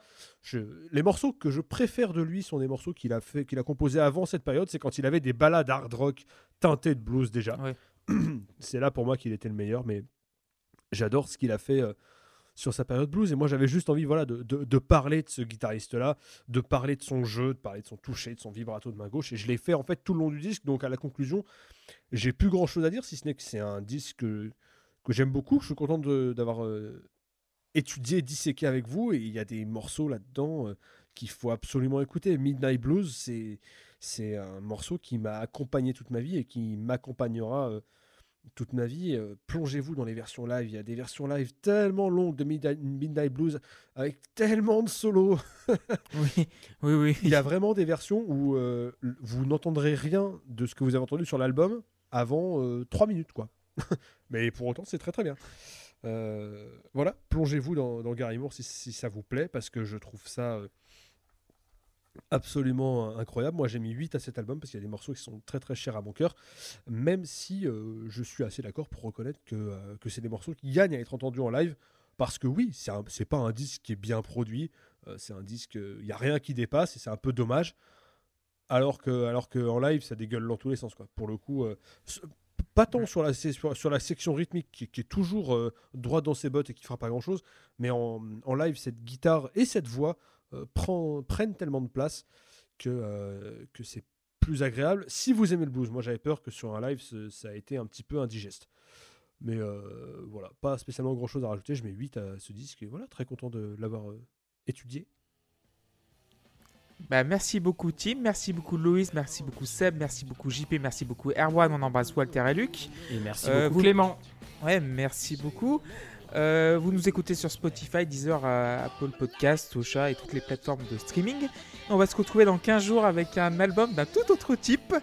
Euh, c'est pareil à peu près. hein. Loïs, je t'en prie, c'est à vas-y. peu près la même Oui. chose, non? Loïs, qu'est-ce qu'on fera dans 15 jours, Loïs Bah, dans 15 jours, on va découvrir qu'Among Us, ça existait bien avant, puisqu'on va parler de One of Us is the Killer, du groupe euh, qui maintenant n'existe plus, The Dillinger Escape Plan. Si vous ne connaissez pas, je peux vous dire que vous prenez cet album qu'on vient de faire dans cet épisode, et ben vous l'oubliez. Voilà. Ciao. Du coup, euh, bisous tout le monde et à bientôt. Ciao. Ciao Ciao, ciao Bisous.